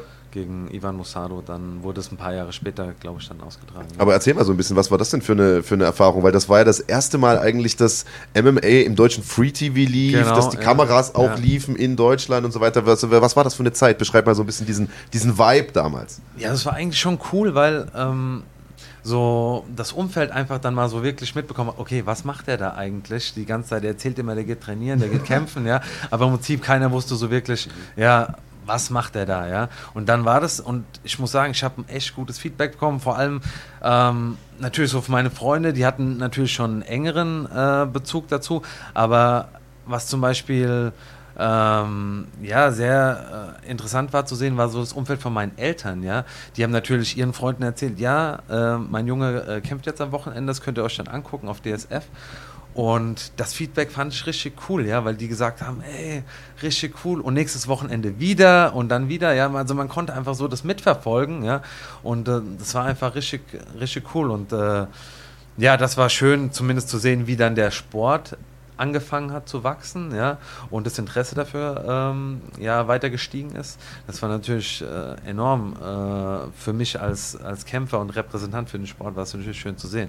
Und ähm, ja, auf jeden Fall, also was äh, für mich zu DSF so mit dazugehört und dieses Martial Arts Extreme ist, dass ich so einen meiner besten Freunde über diese Show kennengelernt habe, Dennis Olivka, der ist ist eigentlich eine lustige Geschichte, weil ich finde immer so, wenn ich so zurückdenke, wir kennen es auch schon ewig und jetzt ist er immer bei meinen Kämpfen mit dabei. Und ähm, das war irgendwie so, wir haben ja dann auf diesen Feldbetten geschlafen, diese ersten Wochen, ja. Und dann am Wochen, es gab dann diese Challenges und Training. Also ihr habt auch dort gelebt, quasi Genau, in, so ja. einem, in so einem Haus, sage ich jetzt mal. So Haus wäre übertrieben Ja, jetzt, das ja. Container, also, ja. Das war echt nur ein Container mit zehn Feldbetten links, zehn Feldbetten rechts, ja. Wie lang war das? Das ging insgesamt zwei, drei Monate. Was? So lange? Ernsthaft? Ich dachte jetzt irgendwie sechs Wochen oder sowas. Nee, das ging schon. also War das so lang? Zwei Monate vielleicht Oh, oder okay, zehn heftig. Wochen, ja, wenn, also müssten es schon gewesen sein. Ich ja. schau gerade, wann das war. Das ist, ich habe gerade mal geguckt. Hat sich mal. das denn finanziell gelohnt oder war das eher so ein Ding, wo du sagst, so mache ich Nee. fürs Abenteuer? Das war auf 2008, jeden Fall mehr 2009, das Abenteuer, also ja. zehn Jahre her. Ja. Ja, und irgendwie war es dann auch viel Freizeit dazwischen und äh, irgendwann kam dann Dennis so, der war noch gar nicht in der Show, der stand dann einfach so in der Tür, guckt so rein, denkt sich so, denkt sich auch so, was ist hier, was ist hier eigentlich los? Ja, also was passiert eigentlich? Und ich sag so, ich grüße ihn, wir haben uns irgendwann mal vorher auf der Mixed Fight Gala gesehen und er sagt so, ähm, ja, ich bin jetzt auch hier dabei, ähm, ich glaube, ich brauche ein Bett. Und dann und so sind wir dann ins Gespräch gekommen, haben am gleichen Tag dann schon angefangen, zusammen zu trainieren und so. Und seitdem ähm, ja, sind wir wirklich sehr, sehr gute Freunde und er ist ja auch immer äh, bei meinen Kämpfen dabei, unterstützt mich und äh, ja, hat sich eine sehr, sehr große Freundschaft daraus entwickelt. Das ist eine Erfahrung, die ich für mich selber gemacht habe. Ähm, es gibt Freunde, die man so seit der Jugend kennt, die, ich sage immer, die einen nicht kennen, wie man ist, sondern die auch wissen, wie man so geworden ist, wie man Ja. ist. Und dann hatte ich eigentlich, als so die Jugendphase abgeschlossen war, das Gefühl, einen Freund, wo diese Bindung nochmal da sein wird, den kann ich nicht mehr finden. Einfach weil Ja. die Zeit nicht da ist, die man miteinander verbringt und so. Aber über den Sport haben sich dann doch Freundschaften entwickelt, enge Bindungen mit Leuten, wo man auch dieses, ich sag mal, Brudergefühl hat Ja, oder dieses, ja, wie Familiegefühl hat. Und das ist schon was Besonderes, was äh, der Sport eben zu leisten vermag und auch was, was ich überhaupt gar gar nicht missen möchte in meinem Leben. Ja, absolut. Ich finde halt dieses Emotionale, was man ähm, in einem Team zusammen erlebt, das ist halt das ähm, passiert ja sonst eigentlich nicht im Leben, ja. Ähm, und gerade dieses durch diese Wettkämpfe zusammenzugehen, durch dieses emotionale Vorher, Nachher mit Niederlagen umzugehen. Ja, natürlich feiern ist immer schön zusammen, aber wenn es dann aber auch mal durch so eine Phase geht, wo es eben nicht so läuft, ja, da zeigt sich eben so, wie stark ist ein Team wirklich und was dieser Rückhalt äh, wirklich bedeutet, ja. Und ja, wie du sagst, da schweißen sich Freundschaften zusammen, weil man eben dann zusammen diese Phase durchlebt. Ich glaube, was viele auch von außen einfach nicht sehen, ist, ähm, vielleicht viele bekommen so die Vorbereitung noch so ein Stück mit, ja, äh, Zuschauer und dann den Kampf und dann, was passiert dann so danach, ja, wenn man nach Hause kommt, ja, wie reflektiert man das, was da passiert ist? Jetzt? Ganz unabhängig, ob Sieg oder Niederlage, ja, man guckt so zurück, sagt, okay, war das jetzt das, was ich wirklich äh, bringen wollte, ja, und da geht sehr, sehr viel in einem vor, ja, und ähm, ich glaube, da ist es sehr, sehr wichtig, so ein, ähm, ja, so, ein, so Freunde zu haben, die das auch so nachfühlen können, ja, und äh, das ist in einem guten Team und äh, da fühle ich mich auf jeden Fall, ja. Also Max, Stefan, Christian, die ganzen Jungs, die da mit dabei sind, das ist auf jeden Fall was, was einem sehr guten Rückhalt gibt, ja. Und auch so ein, ja, so ein Vertrauen, okay, ey, da, es geht weiter und auch zusammen weiter, ja. Das ganz, äh, also das ist ein sehr großer Punkt auf jeden Fall. Du hast gerade äh, die Entwicklung des MMA-Sports in Deutschland angesprochen. Äh, Martial Arts Extreme war so ein bisschen ein großer Schritt. Es gab noch äh, einige Menge äh, Schritte mehr. Wir wollen da gleich noch ein bisschen drauf eingehen. Vorher möchte ich aber noch mal ganz zurück an die Anfänge gehen. Also äh, du hast es gerade gesagt, erste Veranstaltung damals noch mit Vollschutz, Schuto-Regeln und so weiter. Und wir äh, haben ja schon mit einigen Leuten hier in der Sendung gesprochen, die damals schon mit dabei waren und ein paar coole Geschichten zu erzählen hatten. Ich weiß nicht, Jessin Ayari zum Beispiel hat gesagt, der hat beim Outsider Cup da Joel Romero getroffen, der mittlerweile an der Spitze ja. der UFC mitkämpft, hat den da ein paar Flickflacks machen sehen und gedacht, scheiße, wird das jetzt mein Gegner? Und weißt du, hast du ein paar äh, Geschichten aus der wilden Zeit von damals? Weil man kann sich das heutzutage kaum vorstellen. Das war ja wirklich wilder Westen. Du sagst es, damals hat man Kämpfer angenommen, die man vielleicht gar nicht hätte annehmen sollen. Da wurde angerufen, hast du Bock, yo, ich bin da. Und erzähl mal ein bisschen, hast du aus der Zeit noch irgendwelche alten Stories auf Lager äh, für all die Leute, die sich das überhaupt nicht mehr vorstellen können, wie das damals gelaufen ist?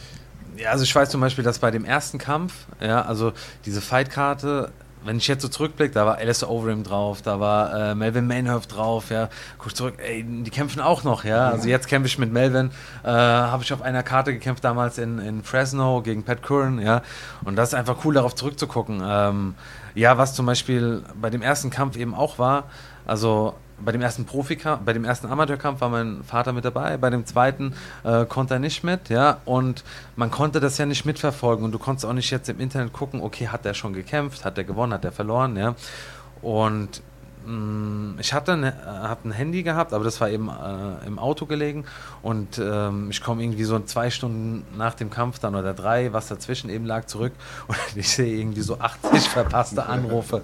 Der muss einfach non, nonstop angerufen haben und sich äh, unterbrochen Sorgen gemacht haben. Ja.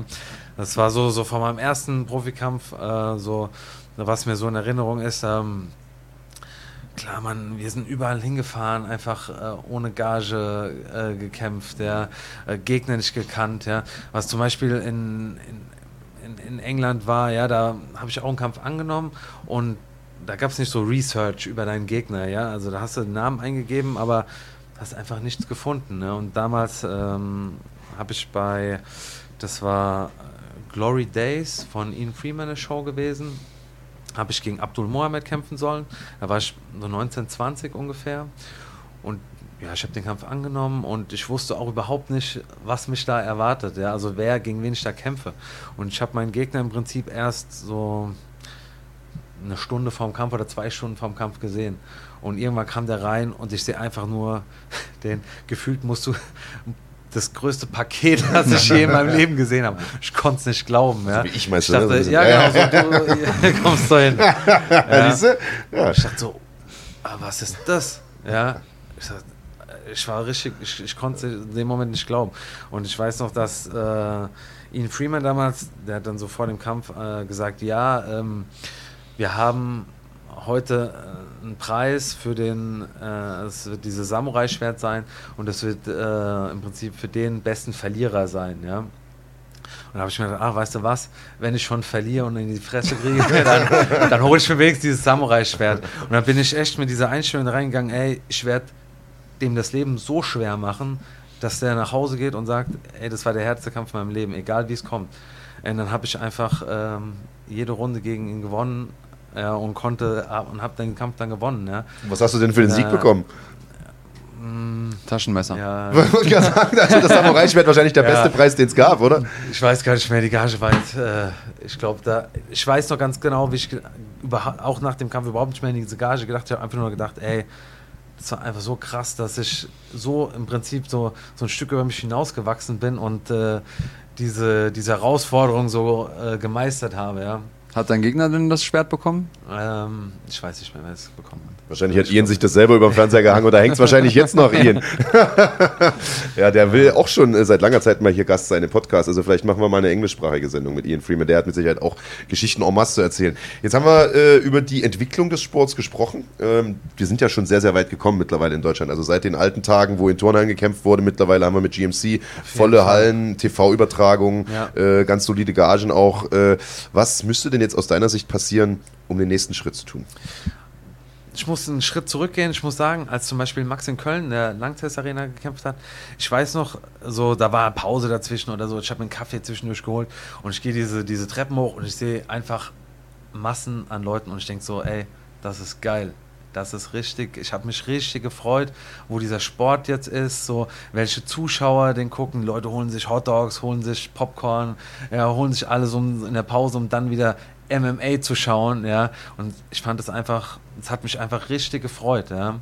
Und ähm, ich glaube, dass das wirklich der Weg ist, den der Sport äh, weitergehen muss. Ja, diese Professionalität an Kämpfern, die wächst. Ja, dieses, das was ihr hier macht. Ja, dieses über die sozialen Medien, über YouTube immer weiter diese Kreise zu ziehen, um mehr Leute zu aktivieren und für den Sport zu begeistern. Weil ich glaube, die meisten, also ich glaube, dass das Potenzial da ist, dass viele diesen Sport auch toll finden und sich dafür begeistern können es muss einfach so weitergehen, ja. Es muss einfach weiter wachsen, es muss populärer werden.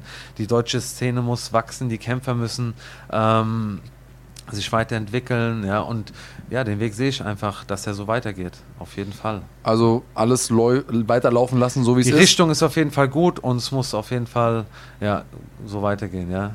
Das ist doch schon mal eine ganz gute Geschichte. Du hast jetzt in so einem Nebensatz, Marc, den, äh, die Fightergagen angesprochen, die ja auch immer mal wieder Thema sind, weil es eben auch ein wichtiges Thema ist, weil je besser die Kämpfer vom Kämpfen leben können, umso weniger müssen sie nebenbei machen, umso weniger Ablenkung haben sie vom Training und umso mehr können sie sich fokussieren. Auch das ist natürlich was, wo wir irgendwann mittelfristig hinkommen wollen, ja. dass Profis auch wirklich Profis in dem Sinne sind, dass sie davon leben können.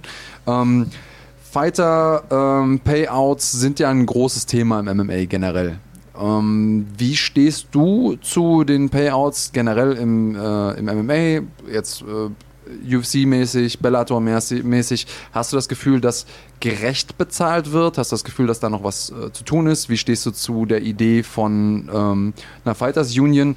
Ähm, die Frage kommt jetzt gar nicht erstmal in erster Linie von mir, sondern von Mika.de. Der hat äh, auf dem Instagram-Account von Runfighting gefragt. Da könnt ihr immer äh, gucken. In den, so ein paar Tage vor dem Podcast ist da immer ein Post zu unserem nächsten Gast. Da könnt ihr auch eure Fragen loswerden, wenn ihr das nicht live machen könnt oder wollt oder schon mal loswerden wollt, damit ihr es nicht vergesst. Ähm, also, wie stehst du zu dieser Geschichte Fighter Payout? Hast du das Gefühl, das ist fair oder muss da noch was passieren?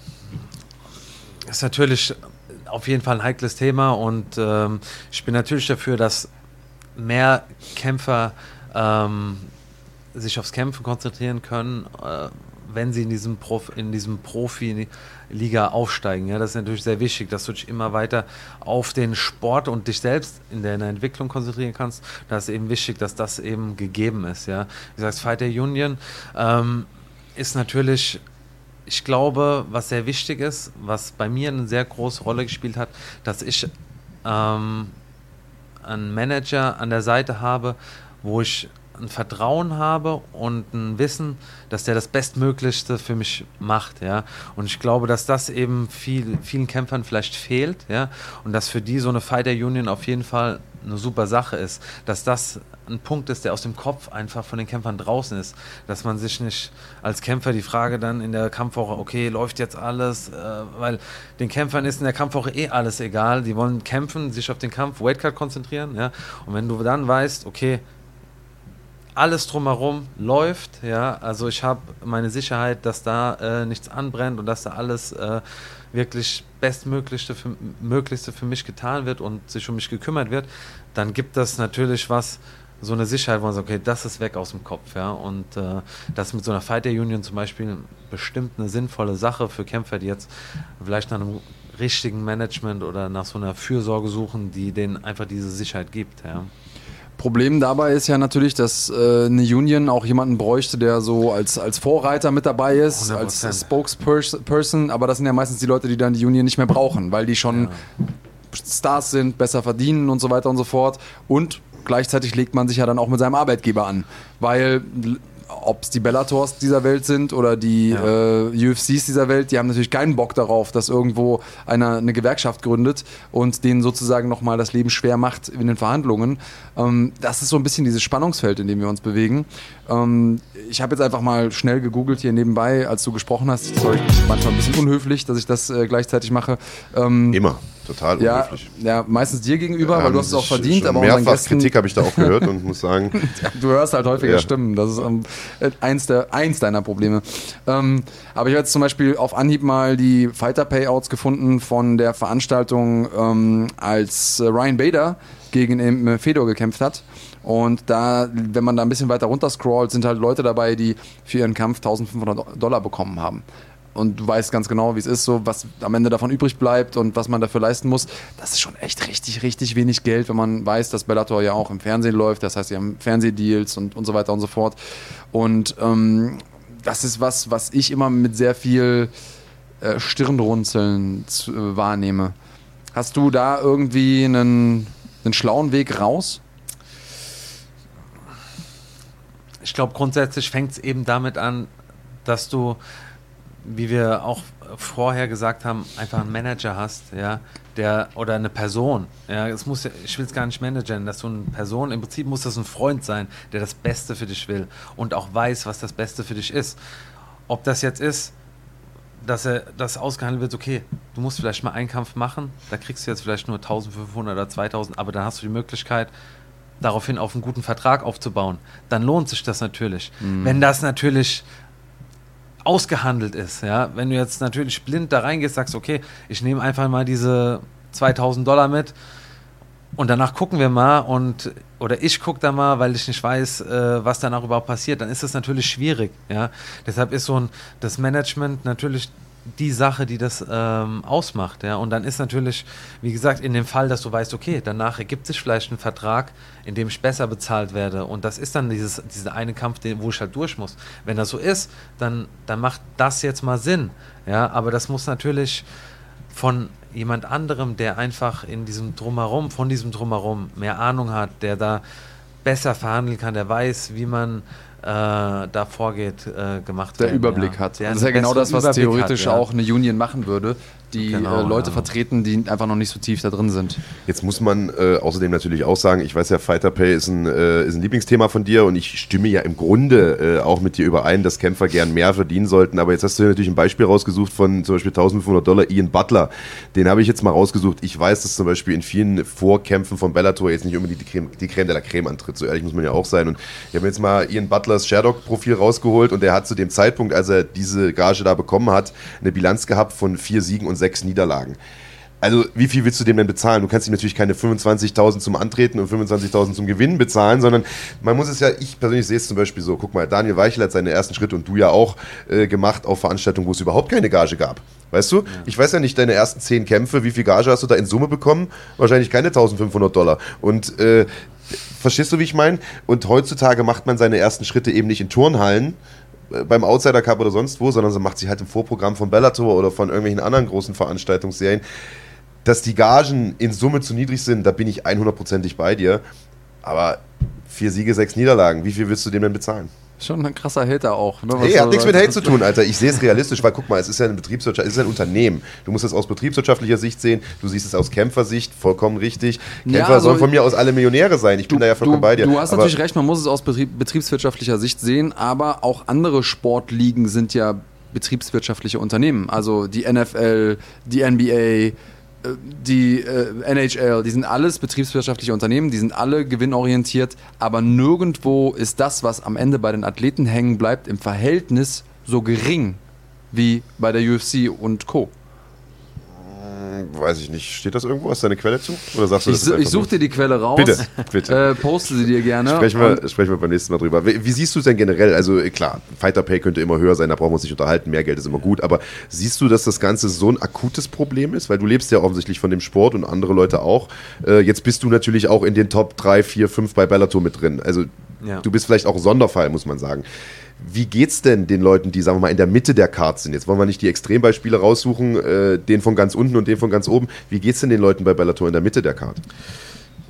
Das, das ist auch ein bisschen schwer zu sagen, weil man nie weiß, okay, welche, was für einen Vertrag haben die? Sind die jetzt länger gebunden? Sind die jetzt nur mit einem Kampf äh, äh, zu Bellator gekommen? Sind die über ein Turnier eingestiegen? Das sind ja alles Faktoren, die so einen Vertrag ähm, variieren lassen können von wirklich ja, ganz anderen Sachen, äh, von ganz anderen äh, Dimensionen von Preisen. Ja, manchmal wir kennen es, manchmal kommt ein Kämpfer von, von Russland nur für einen Kampf zu Bellator. Ja, ich glaube, Schlemenko ist öfter nur für einen Kampf oder so äh, zu Bellator gekommen.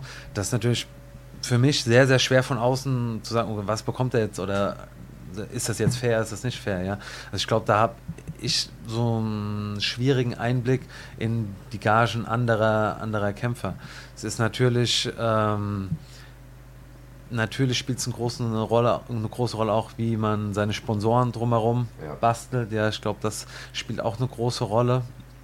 Und äh, um dann eben das Gesamtpaket zu schnüren. Ja. Also Schlemenko hat für Bellator 133 20.000 Dollar bekommen. Das sind 10.000 Dollar Antritt, 10.000 Dollar ähm, nochmal Siegbonus. Äh, Bonus, da hat er gegen Melvin Manhoff gekämpft.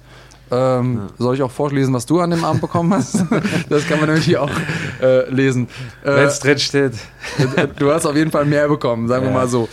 Alles Ähm, gut. Ja, aber auch da ja. muss man sagen, das sind wie gesagt die öffentlichen Gagen, die äh, die Sportkommission äh, oder die an die Sportkommission mitgeteilt werden und die die Sportkommission dann veröffentlichen. Deswegen stehen die dort auch online. Also ihr selbst würdet ja nicht auf die Idee kommen, eure Gagen darum zu posaunen.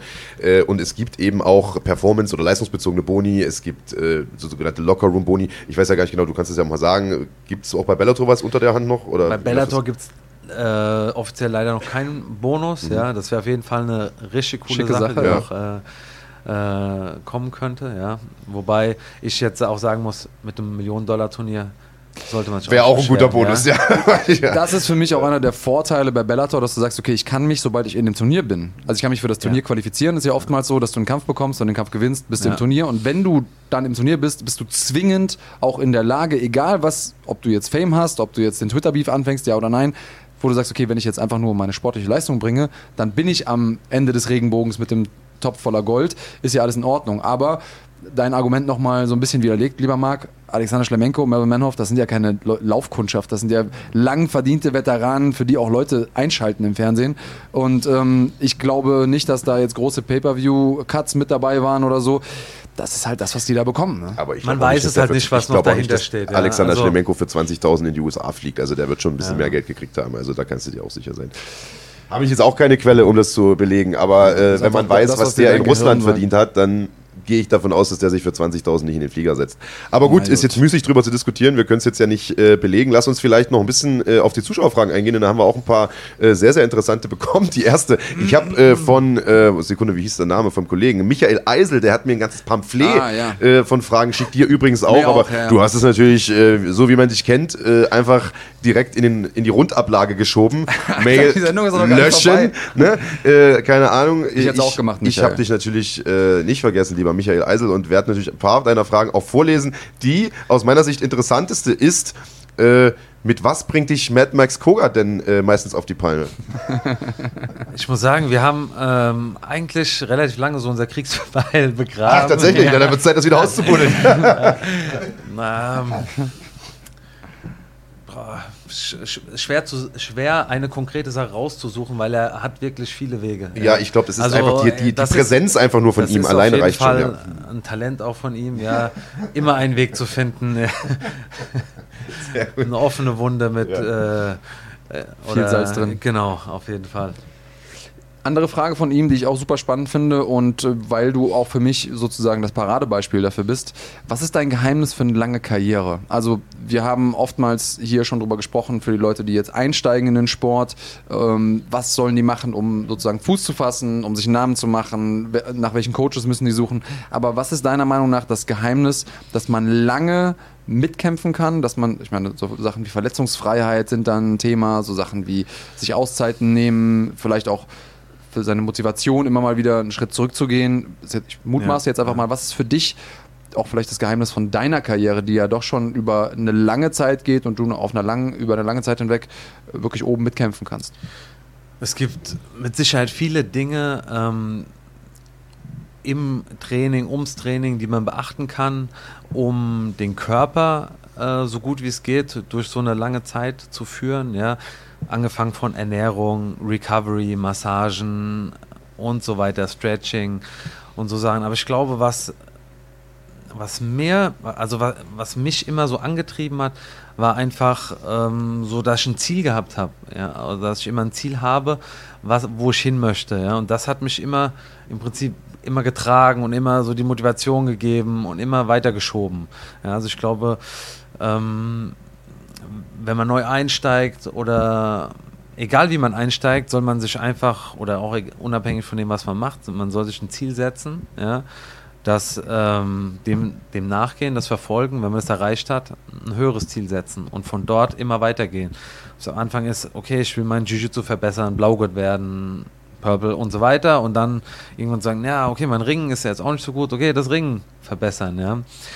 Und natürlich was ein sehr großer Faktor ist, ist das Umfeld so zu schaffen, dass man weiß, okay, ich habe Vertrauen auf mein Umfeld, ich weiß, ich höre auf mich selbst und kann aber auch Einflüsse von außen gut äh, einschätzen, wie die mir helfen können. Ja? Ich meine, am Ende, man macht das, was man selbst für richtig empfindet, aber man sollte auch ein offenes Ohr haben für seine Freunde, für die Leute, Personen, die einem nahestehen und auf deren Meinung man Wert legt und das äh, immer mal wieder so für sich selbst analysieren und sagen, okay, stimmt eigentlich, ich könnte ja mal nach äh, zwei Wochen zwei Tage Pause machen, wird mir vielleicht gar nicht so schaden, ja, oder vielleicht äh, das Knie tut weh, ich will trotzdem trainieren und dann sagt der Stefan mal, ey, das Training macht dich jetzt nicht besser, so mach doch mal Stefan Pause. sagt dir das. Gerade der Ich- sagt das, ich das wollte kann ich mir überhaupt nicht vorstellen. Also, Ja. Der ist doch eher der, der mit einem kaputten Knie noch einen Marathon läuft, oder?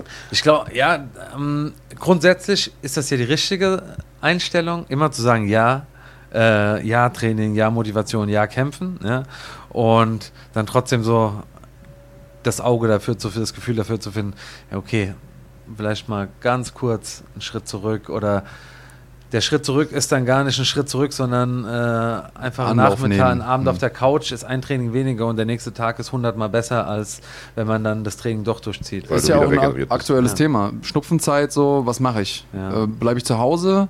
Muss, mich- muss ich mir dann sagen, okay, das ist jetzt nur meine innere Bitch, die sagt so, äh, ich habe eigentlich keinen Bock und ich will lieber Netflixen. Ähm, also wo, wo zieht man da für sich selber so die Grenze? Wo, wo, ab wo ist es vernünftig auszusetzen und ab wo muss man einfach sagen, nee, ich beiß mich jetzt da durch? Ja, wenn man das jetzt selbst nicht einschätzen kann, ist eben das Umfeld nochmal wichtiger, dass sie sagen, ey, was machst du hier eigentlich? Geh mal nach Hause. Ja. Und man sollte es auch den anderen Leuten sagen, die in einem Gym trainieren. es ist, äh, wir sehen es immer wieder in der Wettkampfwoche oder so, Leute kommen, sagen so, ey, was geht? Ja, äh, ich bin voll krank die letzten Tage und denkst dir so, Dann was, verpiss dich. was machst du hier? Wieso gibst du mir die Hand? Bitte geh doch nach Hause. Ja, und du denkst dir so, oh, Hände waschen, Hände waschen, Hände waschen, ja. Und äh, ja. Ja, vor allen Dingen, wenn halt Profis, die ihr Geld damit verdienen und Casuals Absolut, zusammen ja. trainieren, Und wir weißt wissen du, selbst, wie es ist dann in der Wettkampfwoche. Du machst Gewicht, du bist äh, auf dünnem Eis, ja, du bist ein bisschen anfälliger, ja. Und äh, ja, das ist eben wichtig, wirklich auf jedes Detail zu achten. Im Übrigen, äh, jemand hat das ja auch schon geschrieben, Marvin Puls, äh, glaube ich, der sagt, äh, da hört man äh, Stefan Pütz im Hintergrund lachen. Genauso ist es, der sitzt hier mit, der ist heute Überraschungsgast, den holen wir nachher auch noch kurz vor die Kamera. Und der sitzt hier, ich würde das gerne mal einblenden, wir haben leider keine Kamera für ihn, der sitzt hier wie so ein kleines Mädchen auf dem Mocker, liest eure Kommentare und kichert die ganze Zeit wie so ein kleines Stuhlmädchen über die Kommentare. Also der ist zumindest schon mal amüsiert. Ihr schreibt die Kommentare nicht umsonst, selbst wenn nicht jede Frage hier gestellt wird. Zumindest der T800 Stefan Pütz ist, äh, ist äh, hier unterhalten. Eine Frage von Fitness, Lifestyle und MMA, regelmäßiger äh, Kommentator hier bei uns, der sagt, Daniel, falls du äh, ins Bellator Grand Prix Finale kommst, was heißt hier falls, wenn, Wenn. Äh, du da hinkommst, Genau. äh, wen würdest du dir denn als äh, Finalgegner wünschen? Und ähm, auch als Halbfinalgegner, wahrscheinlich Pitbull, ne? würdest du im Halbfinale wahrscheinlich gerne haben, könnte ich mir vorstellen, wen würdest du gerne im Finale haben wollen? ich muss sagen, ich habe keinen, keinen konkreten Favoriten. Ja? Also, äh, wie gesagt, der Pool ist auf jeden Fall extrem stark. Ich muss sagen, wir haben immer, wir haben äh, AJ McKee sehr lange äh, beobachtet, auch wie er so sich entwickelt hat und aufgebaut hat. Ich glaube, und wir haben immer gesagt, irgendwann, irgendwann komme ich gegen den. Da sehen wir Ja. Stefan Bütz. da war er kurz im Bild. Sehr gut. Und wir hatten immer so das Gefühl, irgendwann kommt er dran. freut Ja. sich jetzt wie ein kleines Schulmädchen. Die ganze Zeit hier sitzen, die Mandy, so, hier sitzt er, freut sich. Ah, legendär. Ja, aber Entschuldigung, ich hab's Ja, Ja, also wie gesagt, AJ McKee hatten wir immer so das Gefühl, irgendwann wird er kommen, ja, und ja, ich könnte könnt mir gut vorstellen, dass auch er es wird, der ähm, den Weg ins Finale schaffen Definitiv, könnte. Ja. ohne Frage. Was wäre da der Schlüssel für dich? Sportlich? Also welche, welche Taktik wäre da wichtig? Viel Bewegung, alles kombinieren von Striking über Ringen und Jiu-Jitsu vor und zurück und damit den Druck unaushaltbar für ihn machen. Hm. Druck und unvorhersehbar sein. Ja. Ähm, eine Frage von an Alexander Giesler. Ich würde die jetzt einfach mal, lieber Alexander, in eine Frage von mir mit reinpacken. Das Ganze so ein bisschen als, äh, als Gesamtding äh, schreiben. Sie mal angenommen, du gewinnst jetzt diesen, dieses Turnier, du gewinnst den Titel, du gewinnst diese Millionen. Dann hast du ja im Grunde genommen bei Bellator alles erreicht, was man erreichen kann. Also du kämpfst da seit Jahren, hast im Prinzip dann auch jeden geschlagen, der da an der Spitze dann äh, mitspielt. Wie geht's denn dann weiter? Hast du denn überhaupt noch sportliche Ziele bei Bellator oder würdest dich vielleicht auch woanders hinziehen? Alexander Giesler zum Beispiel fragt, wäre One FC interessant für dich? Und da muss ich natürlich die Frage gleich nachschieben, wäre die UFC auch mal ein Thema irgendwann? Also ich gehe natürlich Step by Step. Also jetzt ist ähm, zum, jetzt erstmal im absoluten Fokus Februar, 100% das Turnier. Und ich sage immer, ich, ich lasse das relativ offen. Ja? Also ich äh, möchte nichts äh, irgendwie verwerfen oder sagen, nee, das würde ich überhaupt gar nicht machen. Ja? Es gibt äh, ein paar Sachen, die ich mir sehr, sehr gut vorstellen kann. Zum Beispiel, ich würde gerne nochmal in Japan kämpfen und Bellator macht ja mit äh, Ryzen äh, Cross-Promotion-Kämpfe und das wäre zum Beispiel eine Sache, auf die ich richtig Bock hätte, ja, weil ich es einfach ähm, sehr schön finden würde, in Japan mal zu kämpfen. Ja, das wäre eine Sache, die ähm, auf jeden Fall mir vorschwebt, ja, und alles andere würde ich sagen, ja, da schaut man dann, was kommt. Ja. Also ich würde es auf jeden Fall niemals äh, komplett verwerfen im Vorfeld. Das, äh, ja. Ist das so auf deiner Bucketlist? Einmal kämpfen in Japan? Ja, also ich habe ja, wie gesagt, das eine Mal, äh, dass ich in Japan gekämpft habe, ist jetzt schon ewig her, ja, und ähm, ich würde mir einfach, ja, ich würde es einfach nochmal cool finden, ja, also dort zu sein, diese Atmosphäre nochmal zu spüren, auf einer ganz anderen Ebene nochmal von Level zu kämpfen und ja, diese Fans, dieses, diese Faszination ist ja nochmal eine andere, das unterscheidet sich ja auch so ein bisschen von äh, Kulturkreis zu Kulturkreis, ja, ähm, das in Japan nochmal zu erleben, wäre auf jeden Fall nochmal, ja, cool. Was steht da noch so mit auf der Bucketlist? Also was willst du noch erleben, bevor du die Handschuhe an den Nagel hängst? Hast du da noch irgendwas? Wo du sagst so, wenn ich das nicht gemacht habe, ist meine Karriere für mich nicht komplett? Ähm, so weit wü- würde ich jetzt nicht unbedingt gehen und auch mit Japan, das würde ich sagen, das ist eine Sache, die, die ich einfach cool finden würde, ja, die und die äh, ja durch diese äh, äh, Cross-Promotion mit Ryzen und Bellator sehr äh, naheliegend ist. Aber im Moment bin ich echt, äh, ist dieses Turnier echt so ein richtiges Highlight für mich, ja. Du bist und, da, wo, du, äh, wo du sein auf willst jeden gerade. Fall, ja. Großartig. Ja, und da knüpft eigentlich jetzt eine Frage an, die Ot- Otto MDS gestellt hat über Insta. Und zwar äh, vielleicht auch mal so eine ganz, ganz nüchterne Selbsteinschätzung. Siehst du dich selbst als international größten Repräsentanten für MMA aus Deutschland? Hast du für dich selber das Gefühl, dass du derjenige bist, der sozusagen die Fahne vorweg mitträgt? Ich glaube, wir haben in Deutschland eine sehr gute Szene mit vielen MMA-Kämpfern, die äh, Deutschland äh, hervorragend repräsentieren. Und ich kann jetzt nur für mich sprechen. Ich, äh, ich liebe es, Deutschland zu repräsentieren. Ich liebe es, Frankfurt zu repräsentieren. Und ich liebe es auch, das Feedback dafür zu bekommen. Ja? Und, und alles, was ich machen kann, um MMA größer zu machen, äh, vor allem Deutsch, deutschen MMA größer zu machen, das mache ich. Ja? Und da habe ich auch Freude dran. Und ähm, ob ich jetzt der, der mich als den Besten sehe, weiß ich nicht, kann ich nicht sagen. Ich tue das Beste dafür, äh, um auf jeden Fall diesen Sport und Deutschland im MMA voranzubringen. Was natürlich äh, auch eines meiner Dinge, jetzt wo du äh, vorhin gesagt hast, äh, wäre zum Beispiel Bellator in Deutschland mal zu repräsentieren. Ja, also ich habe schon mehrfach, auch mit Scott Coker war ich im Gespräch, habe gesagt, ey, was ist los, MMA, äh, Bellator in Deutschland, das wäre der Hammer. Und er hat auch mehrfach gesagt, ja, wir wollen das machen, wir gucken, dass wir das auch irgendwie hinkriegen. Und äh, das wäre auf jeden Fall eine Sache, die auf der Bucketliste mit draufsteht, mhm. ja, 100 Prozent. Und ähm, ja, vor allem als Repräsentant von Bellator in Deutschland wäre natürlich nochmal, äh, ja. Das wäre eine coole nice. Sache. Ich glaube, da hätten einige Bock drauf. Ja. Äh, ganz ohne Frage. Äh, eine Frage von Resat Burunc, der ist auch eigentlich jede Woche hier äh, am Start, Dauerkommentator sozusagen. Was sind deine Hobbys? Äh, ganz simple Frage. Man kennt gerade euch Spirit-Leute ja eigentlich irgendwie nur so, als ob ihr quasi im ah, Spirit lebt. Matte, ja, ja, und gar nichts anderes macht. Aber natürlich hast sicherlich du auch mal Freizeit. Was machst du denn dann? Also wenn ich es schaffe, mal, mal wegzufliegen oder so, dann suche ich eigentlich immer das Meer, ja, so Sonne, Meer und äh, versuche, wenn ich es schaffe, auch surfen zu gehen. Ja, also Windsurfing oder Stand-Up-Paddling äh, oder was ist das? Nee, Wellenreiten auf mhm. jeden Fall, ja. Mhm. Also Wellenreiten ähm, habe ich vor ein paar Jahren, habe ich es mal ausprobiert und hat echt Spaß dran und versuche das irgendwie immer irgendwo unterzubringen, ja. Äh, wenn ich es schaffe. Das schränkt ja. natürlich die Ziele dann ein, das kann man nicht überall machen. Wo geht es dann hin? Nach Australien oder Brasilien? Oder ich habe angefangen das erste Mal in Marokko, ja, ich war mal auf Gran Canaria. Ähm, muss sagen, dass in Europa halt die, ähm, die Bedingungen immer so ein bisschen äh, wetterabhängig, ja. saisonabhängig sind. Ja. Am besten und am schönsten war es ähm, auf Bali gewesen. Ja. Da würde ich auch auf jeden Fall nochmal zum Surfen und zum Chillen hingehen. Das wäre auf jeden Fall eine coole Sache. Und ja, Hobby, äh, Family, meine Kleine ist auf jeden Fall immer so so ein, so ein Abschalten, sag ich mhm. mal, was mir so ein bisschen Luft gibt, ja, mal so mich wirklich in Gedanken richtig wegzieht von allem und äh, ja, Hobby ist jetzt das falsche Wort dafür, das, aber ja, äh, Familie. Ja, Familie. Äh, Außerhalb Deine, vom Sport. Du hast eine Tochter? Ja, genau. Ähm, ein, ein Kind? Ein Kind. Wie alt ist sie? Die wird jetzt im November zwei.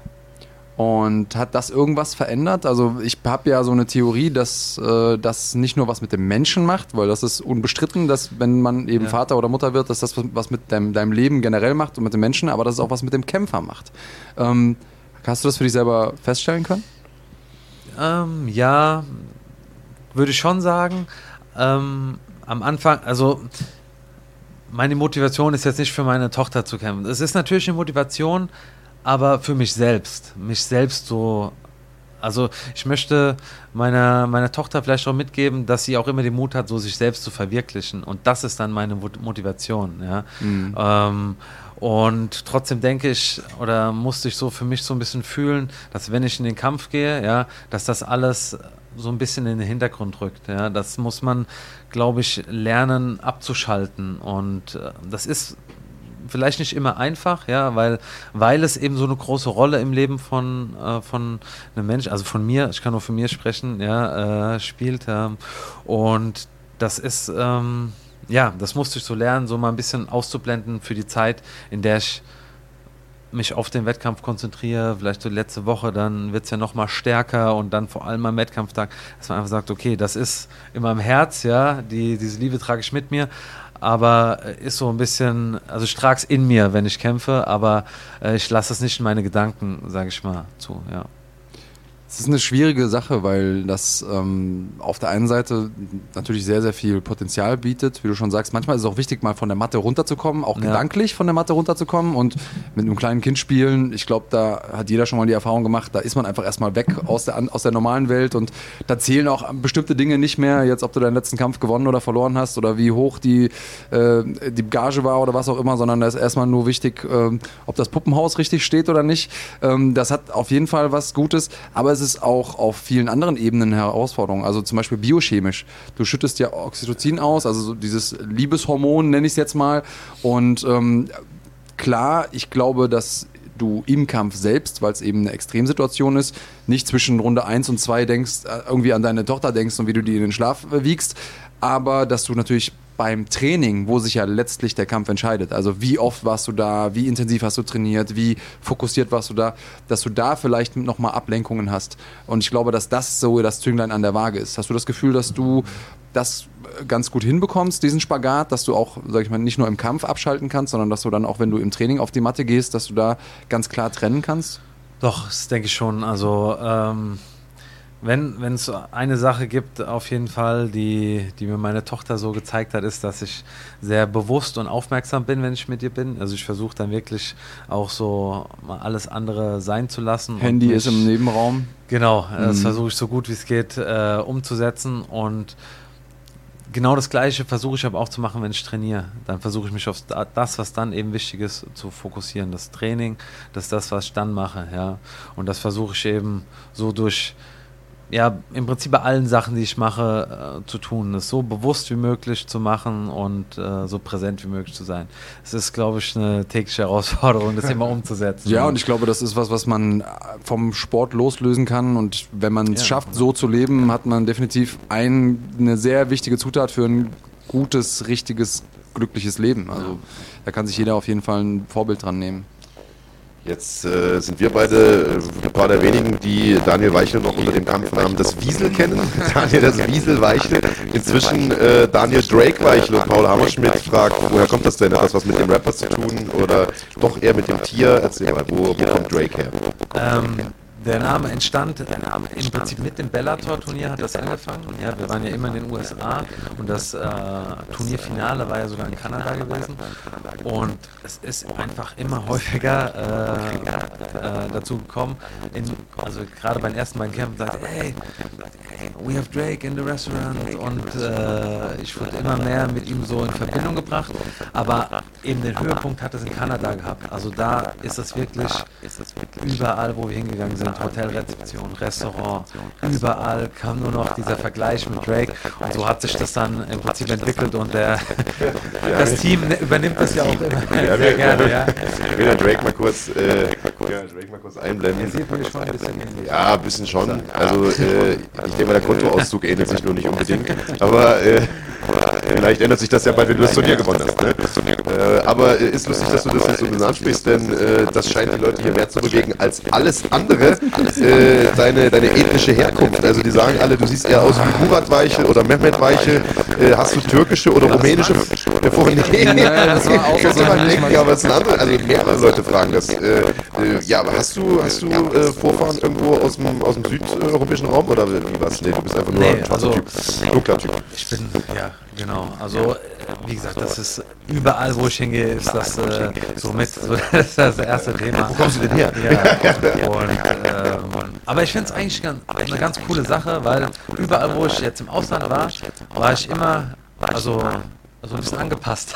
so in Brasilien, ja, überall bin ich eigentlich. Äh, ja. Fällst du nicht so auf wie der Blonde? Genau. So Weil ich der absolute Gringo. Ja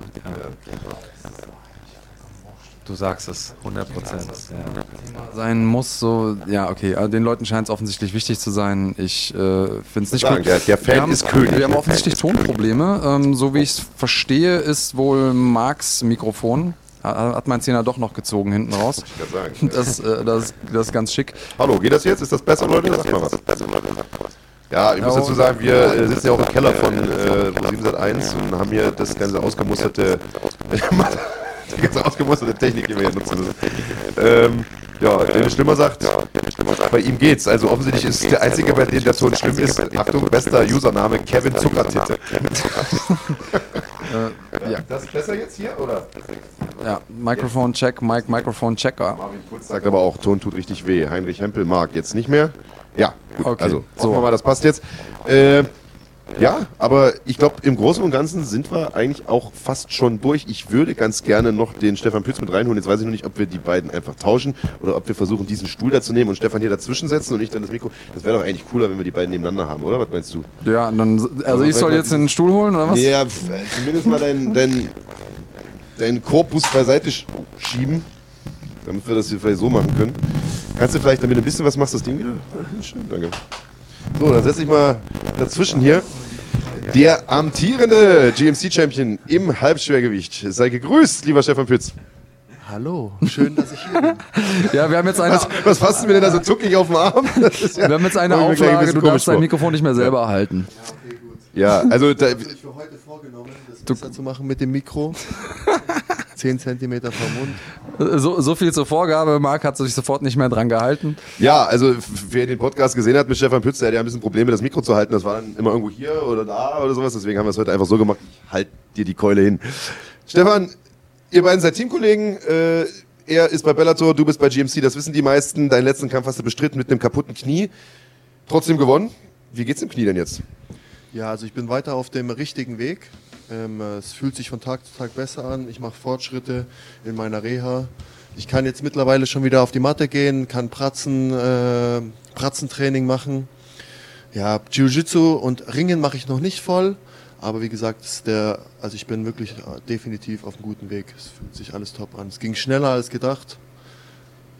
Wir haben uns vorhin unterhalten, das ist ungefähr 100 Tage her, bisschen knapp über 100 Tage und du machst schon wieder Kniebeuge, du machst Pratzentraining, hast gerade gesagt. Das ist eine sehr, sehr schnelle äh, Heilungsphase.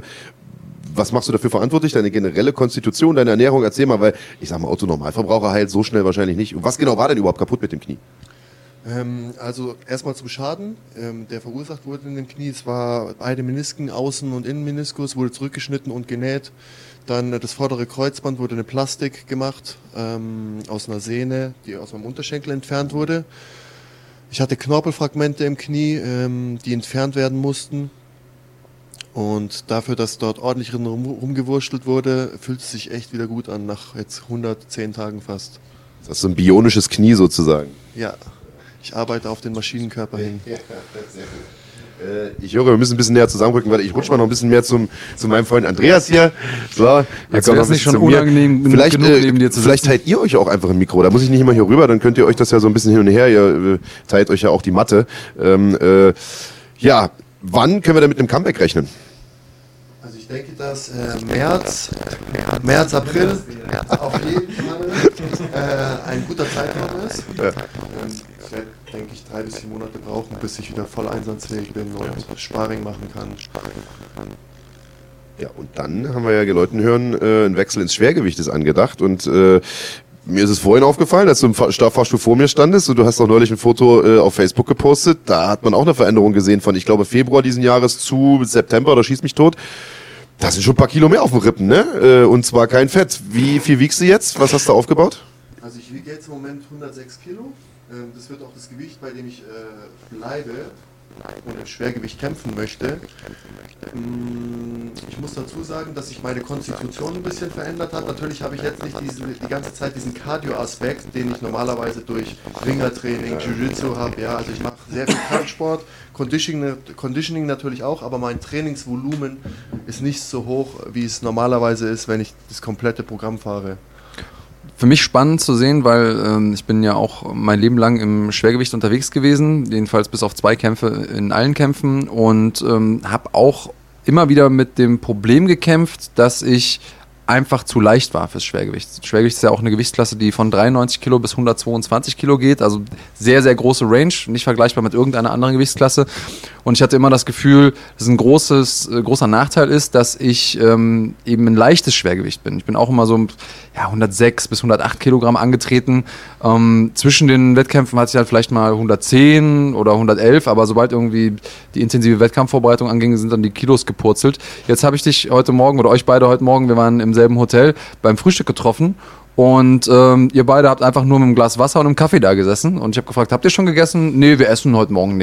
Da, bei Daniel kann ich es verstehen. Der ist ja auch in einer leichteren Gewichtsklasse unterwegs und dass der so ein bisschen ähm, kontrolliert, dass er nicht zu schwer wird, ist klar. Aber du, der jetzt auf dem Weg nach oben bist ins Schwergewicht, dass du da sitzt und nichts isst morgens, das war für mich jetzt erstmal auch so ein bisschen Überraschung. Kannst du ganz kurz mal erklären, warum war das so und äh, warum hast du das Gefühl, dass das für dich besser, richtiger, wichtiger so ist? Ja, also ich versuche natürlich immer auf meinen Körper zu hören und äh, jetzt gerade in dieser Verletzungszeit sozusagen ähm, habe ich, versuch, hab ich natürlich versucht weiter zu optimieren und bin ein bisschen äh, in die Richtung von Fasten gegangen, ja, in einem gewissen Zeitraum zu essen und einfach mehr auf meinen Körper zu hören und auch manchmal auf das Gefühl, dass wenn du keinen Hunger hast, dass du dich einfach nicht zwingst zu essen, ja. Ähm, und es funktioniert ehrlich gesagt sehr gut für mich. Ich nehme langsam zu, habe langsam zugenommen, aber habe qualitativ hochwertige Muskelmasse zugenommen. Habe eigentlich nie dieses Völlegefühl gehabt, keine Ermüdungsphasen, bin leistungsfähiger im Alltag. Also ich bin sehr zufrieden im Moment damit.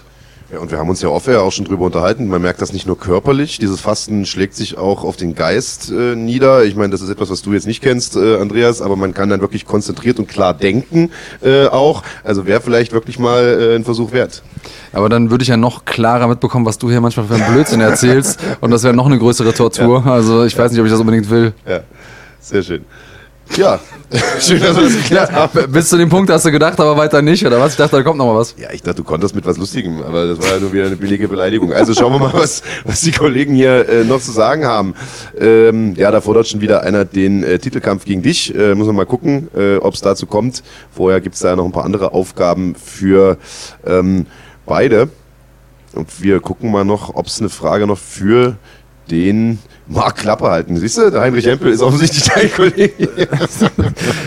der, der guckt einfach regelmäßig zu, der weiß, der was weiß genau, ist. wie die Fronten hier verteilt sind. Nee, da geht es immer noch um die Tonprobleme. Was wir vorhin hatten, wir hatten einmal noch mal kurz äh, die, die Frage nach dem Kampf äh, von Uwe gegen eure Mann, sag mir noch mal ganz schnell, wie er heißt. Max Heine, Max Heine genau. Ähm, wie, äh, dich haben wir schon mal dazu gehört. Äh, du wurdest einmal dazu gefragt, wie siehst du den Kampf und äh, kannst du vielleicht auch ein bisschen verstehen, dass Uwe manchmal so ein bisschen Hate abbekommt von der MMA-Community? Oder sagst du den Leuten so, ey, wieso ist doch ein ganz normaler Kampf? Ja, natürlich ist Uwe jemand, der sehr viel Aufmerksamkeit auf sich zieht durch äh, seinen Bekanntheitsgrad und wo viel Aufmerksamkeit ist, da lässt sich nicht vermeiden, dass auch äh, irgendwo ein bisschen ähm, Antipathie irgendwo ist. Ja.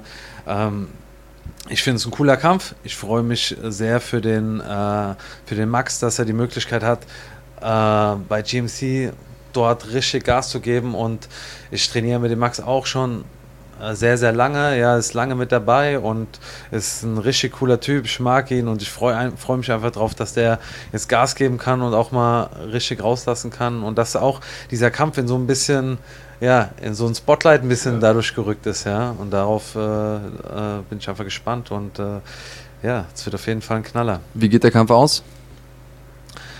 Ich sage, dass Max ihn in der zweiten Runde finishen wird. Wie? Auf dem Boden oder im Stand? Ähm, Finish in der zweiten Runde. Wie auch immer. Sehr gut. Okay. Wie auch immer.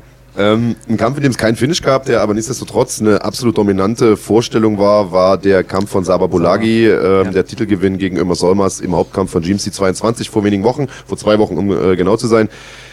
Absolut klasse äh, Vorstellung von äh, Saba. Wir haben bisher noch keine Chance gehabt, mit irgendeinem von euch zu sprechen, außer äh, Saba hat danach ein kurzes Interview gegeben. Ähm, es gab natürlich aus dem Gegnerlager ein bisschen Kritik dafür. Es wurde ja in Anführungsstrichen nur gerungen. Aus meiner Sicht ein bisschen unverständlich, denn Ringen ist einfach mal einer der wichtigsten Aspekte des Sports. Und äh, das war ja im, von Anfang an auch abzusehen, dass der Kampf so verlaufen wird. Das heißt, es ist ja eigentlich Aufgabe, da Mittel gegen zu finden. Was ist eure Meinung zu dem Kampf? Wie habt ihr das Ganze ausgewertet? Wie geht Saba mit seinem Titelgewinn um? Wie geht er mit der Kritik um? Erzähl mal so ein bisschen, wie ist die Stimmung äh, im Spirit nach diesem ja wichtigen, wichtigen Sieg?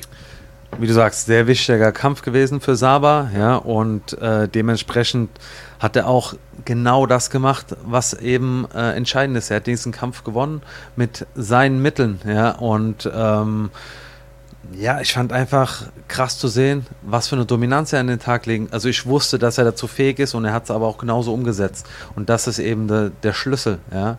Und wir wissen alle, wie es ist. Wir kennen unsere Gegner mittlerweile alle. Wir wissen, was uns da bevorsteht. Und wenn es dann trotzdem einer schafft, genau das umzusetzen, wo du weißt, ey, das kommt, das ist dann im Prinzip, da weißt du, ey, der hat äh, ein richtig hohes Level in dem, was er hat und kann es immer abrufen und umsetzen. Ja, und das hat Saba gezeigt und ich glaube, damit hat er auf jeden Fall auch ja, ein Statement gesetzt. Ja. Für mich ist das immer so, ähm, ich stelle mir mal vor, ich habe keine Ahnung vom Fußball und vielleicht habt ihr ein bisschen mehr Ahnung und könnt mich jetzt gleich schelten. Marc, du wirst mich bestimmt schelten, einfach nur aus Prinzip. Aber ich stelle mir das immer so vor, beim Fußball ist eine Mannschaft extrem gut, sage ich mal, über den rechten Flügel den Pass reinzuschießen und dann köpft immer ein und derselbe Typ den Ball ins Tor. Und die machen halt jedes Spiel damit vier Tore und gewinnen damit auch die ganzen Spiele. Würde dann jemand nachher hingehen und sagen, ja, ich mache immer nur dasselbe? Oder würden die sagen, ja, das ist halt auch was, was, worauf man sich theoretisch vorbereiten könnte. Und wenn man da die entsprechende Abwehrtaktik hat, dann müsste das eigentlich möglich sein. Also es liegt ja auch in der Verantwortung des Gegners, das sozusagen auszuschalten. Vor allen Dingen, wenn man weiß, was kommt. Ja, ich meine, das ist eigentlich überhaupt nicht. Äh, da gibt es eigentlich gar nichts drüber zu sagen. Ja? Wir haben ein re vorgegebenes Regelwerk. Ja? Wir haben äh, alle Kampfsportarten zusammengefasst und das Ziel ist es, ja, in, im, mit den eigenen Fähigkeiten den Gegner zu besiegen. Ja? Ja, und es ergibt ja auch überhaupt keinen Sinn, von vornherein zu sagen, Absolut wir machen jetzt ein Gentleman's ja. Agreement, ich nutze jetzt meine größte Stärke nicht. Also Holly Holm ja. war mehrfache Boxweltmeisterin. Es würde ja keiner auf die Idee kommen zu sagen, pass mal auf, Holly, du bist so eine gute Boxerin, hör mal auf zu boxen und ring doch jetzt einfach mal in deinem... K also das ergibt doch 0,0 Sinn. Also, Absolut nicht, ja. ja. Und Saba selbst, wie ist er drauf? Wie nimmt er die Kritik auf? Interessiert ihn das überhaupt? Kann ich mir nicht vorstellen, ehrlich gesagt. Und äh, wie sehr hat er sich denn über diesen Titelgewinn gefreut? Denn wir haben es jetzt schon ein paar Mal gesagt, es war ein sehr, sehr wichtiger Kampf.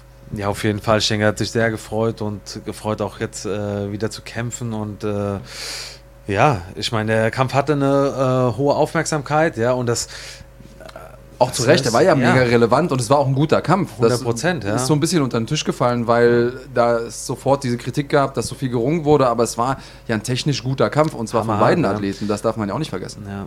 Nee, auf jeden Fall hat er super abgerufen und super performt und ich glaube, so sieht er das auch. Also, ja, kann man, äh, glaube ich, auch, schon, ja. auch, gut so sehen. Wir haben noch ein paar ähm, Fragen, die ich gerne machen würde, um dann irgendwann mal einen Deckel drauf zu machen.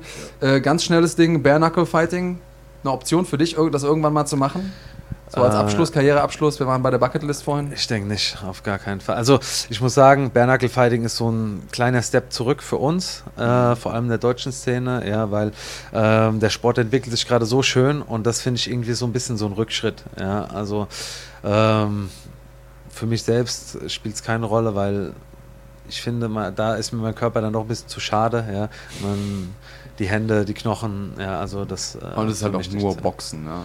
ja. Ähm, andere Frage, die ich eigentlich ziemlich cool finde, ziemlich spannend. Savasch hat die Frage gestellt hier im Live-Chat.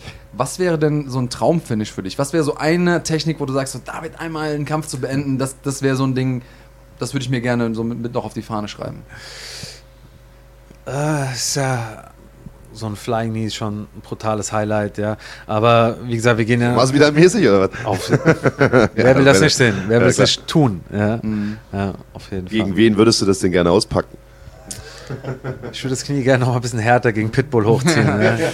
Das würden wir auch sehr, sehr gerne sehen.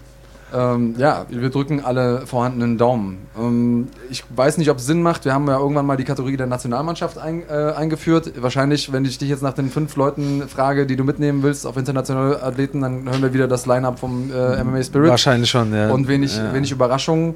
Ähm, Marc, hast du noch irgendwas auf dem Herzen? Nee, ich bin durch. Also äh, ich bin froh, dass wir euch heute mal zu Gast hatten hier. Also dich hatten wir schon, aber äh, gerne immer wieder. Äh, bin auch froh, dass wir dich äh, nochmal noch zu Gast hatten. Wir drücken natürlich alle vorhandenen Daumen, äh, dass äh, das gut läuft im Februar. Ich bin allerdings äh, schwer davon überzeugt. Ich wüsste nicht, warum das ein anderes Ergebnis äh, geben sollte als im Hinkampf.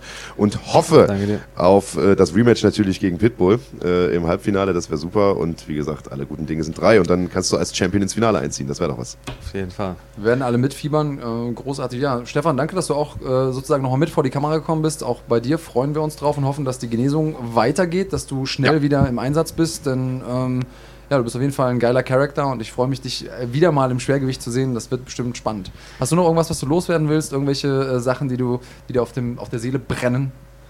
Ähm, ja, nächste Woche, beziehungsweise in zwei Wochen ist Oberhausen die nächste GMC-Veranstaltung. Wir freuen uns sehr darauf und vielen Dank, äh, dass ihr mich wieder als Gast geladen habt, sozusagen, diesmal nur als Mitbringsel und ja. Mitbringsel klingt so doof. Wir sagen als Special Guest. Yes. Ja, als Special Guest, genau. Als Bonus sozusagen. Äh, ja, und Daniel, die letzten Worte gehören natürlich wie immer äh, dir, dem Hauptgast sozusagen, falls du noch irgendwie Sponsoren grüßen möchtest, die Tochter, die Mama, wen auch immer, äh, oder irgendwelche Hassbotschaften in Richtung deines nächsten Gegners ja, senden möchtest, gut, bitteschön. Alles gut. Ähm, ja, mein Bruder hat darauf bestanden, dass ich immer Hallo sage. Also Jonas, schöne Grüße an zu Hause. Der hat auf jeden Fall eingeschalten. Wie heißt er? Äh, Jonas. Jonas. Jonas, ja. Genau. Aber macht keinen Kampfsport oder so. Äh, nee, aber Shoutout. ist immer, immer mit dabei, schaut sich alles an und äh, der wird auch in Oberhausen mit dabei sein und äh, das Spirit jetzt mit anfeuern, hundertprozentig. Also, alles klar. Jonas, ganz viel äh, Kampfsportliebe an dieser Stelle. Genau. So sieht's aus. Und äh, von uns noch der Hinweis auf die kommende Kampfsportwoche. In der Nacht auf den 1.11., also vom Donnerstag auf den Freitag, gibt's die Playoffs der PFL. Dritter Playoff-Tag. Da geht's hoch her. Also für alle, die da noch nicht eingeschaltet haben, weiteres hochinteressantes Turnierformat. Max Koga war ja in der letzten Staffel dabei. Äh, dieses Mal keiner vom Spirit äh, dabei. Dafür äh, eine ganze Menge anderer hochklassiger Talente. Am 2.11., das ist dann der Samstag, gibt es Infusion 90, also hochklassiges Kickboxen, das live ab äh, 20 Uhr, also zu etwas angenehmeren Zeit. Und dann am 3.11., also am Sonntag wie immer den Schlagwort-Podcast, dann mit Maurice Adorf. Das wird mit Sicherheit auch eine sehr, sehr interessante Folge. Ja, bis dahin, bleibt gesund. Bleibt cremig.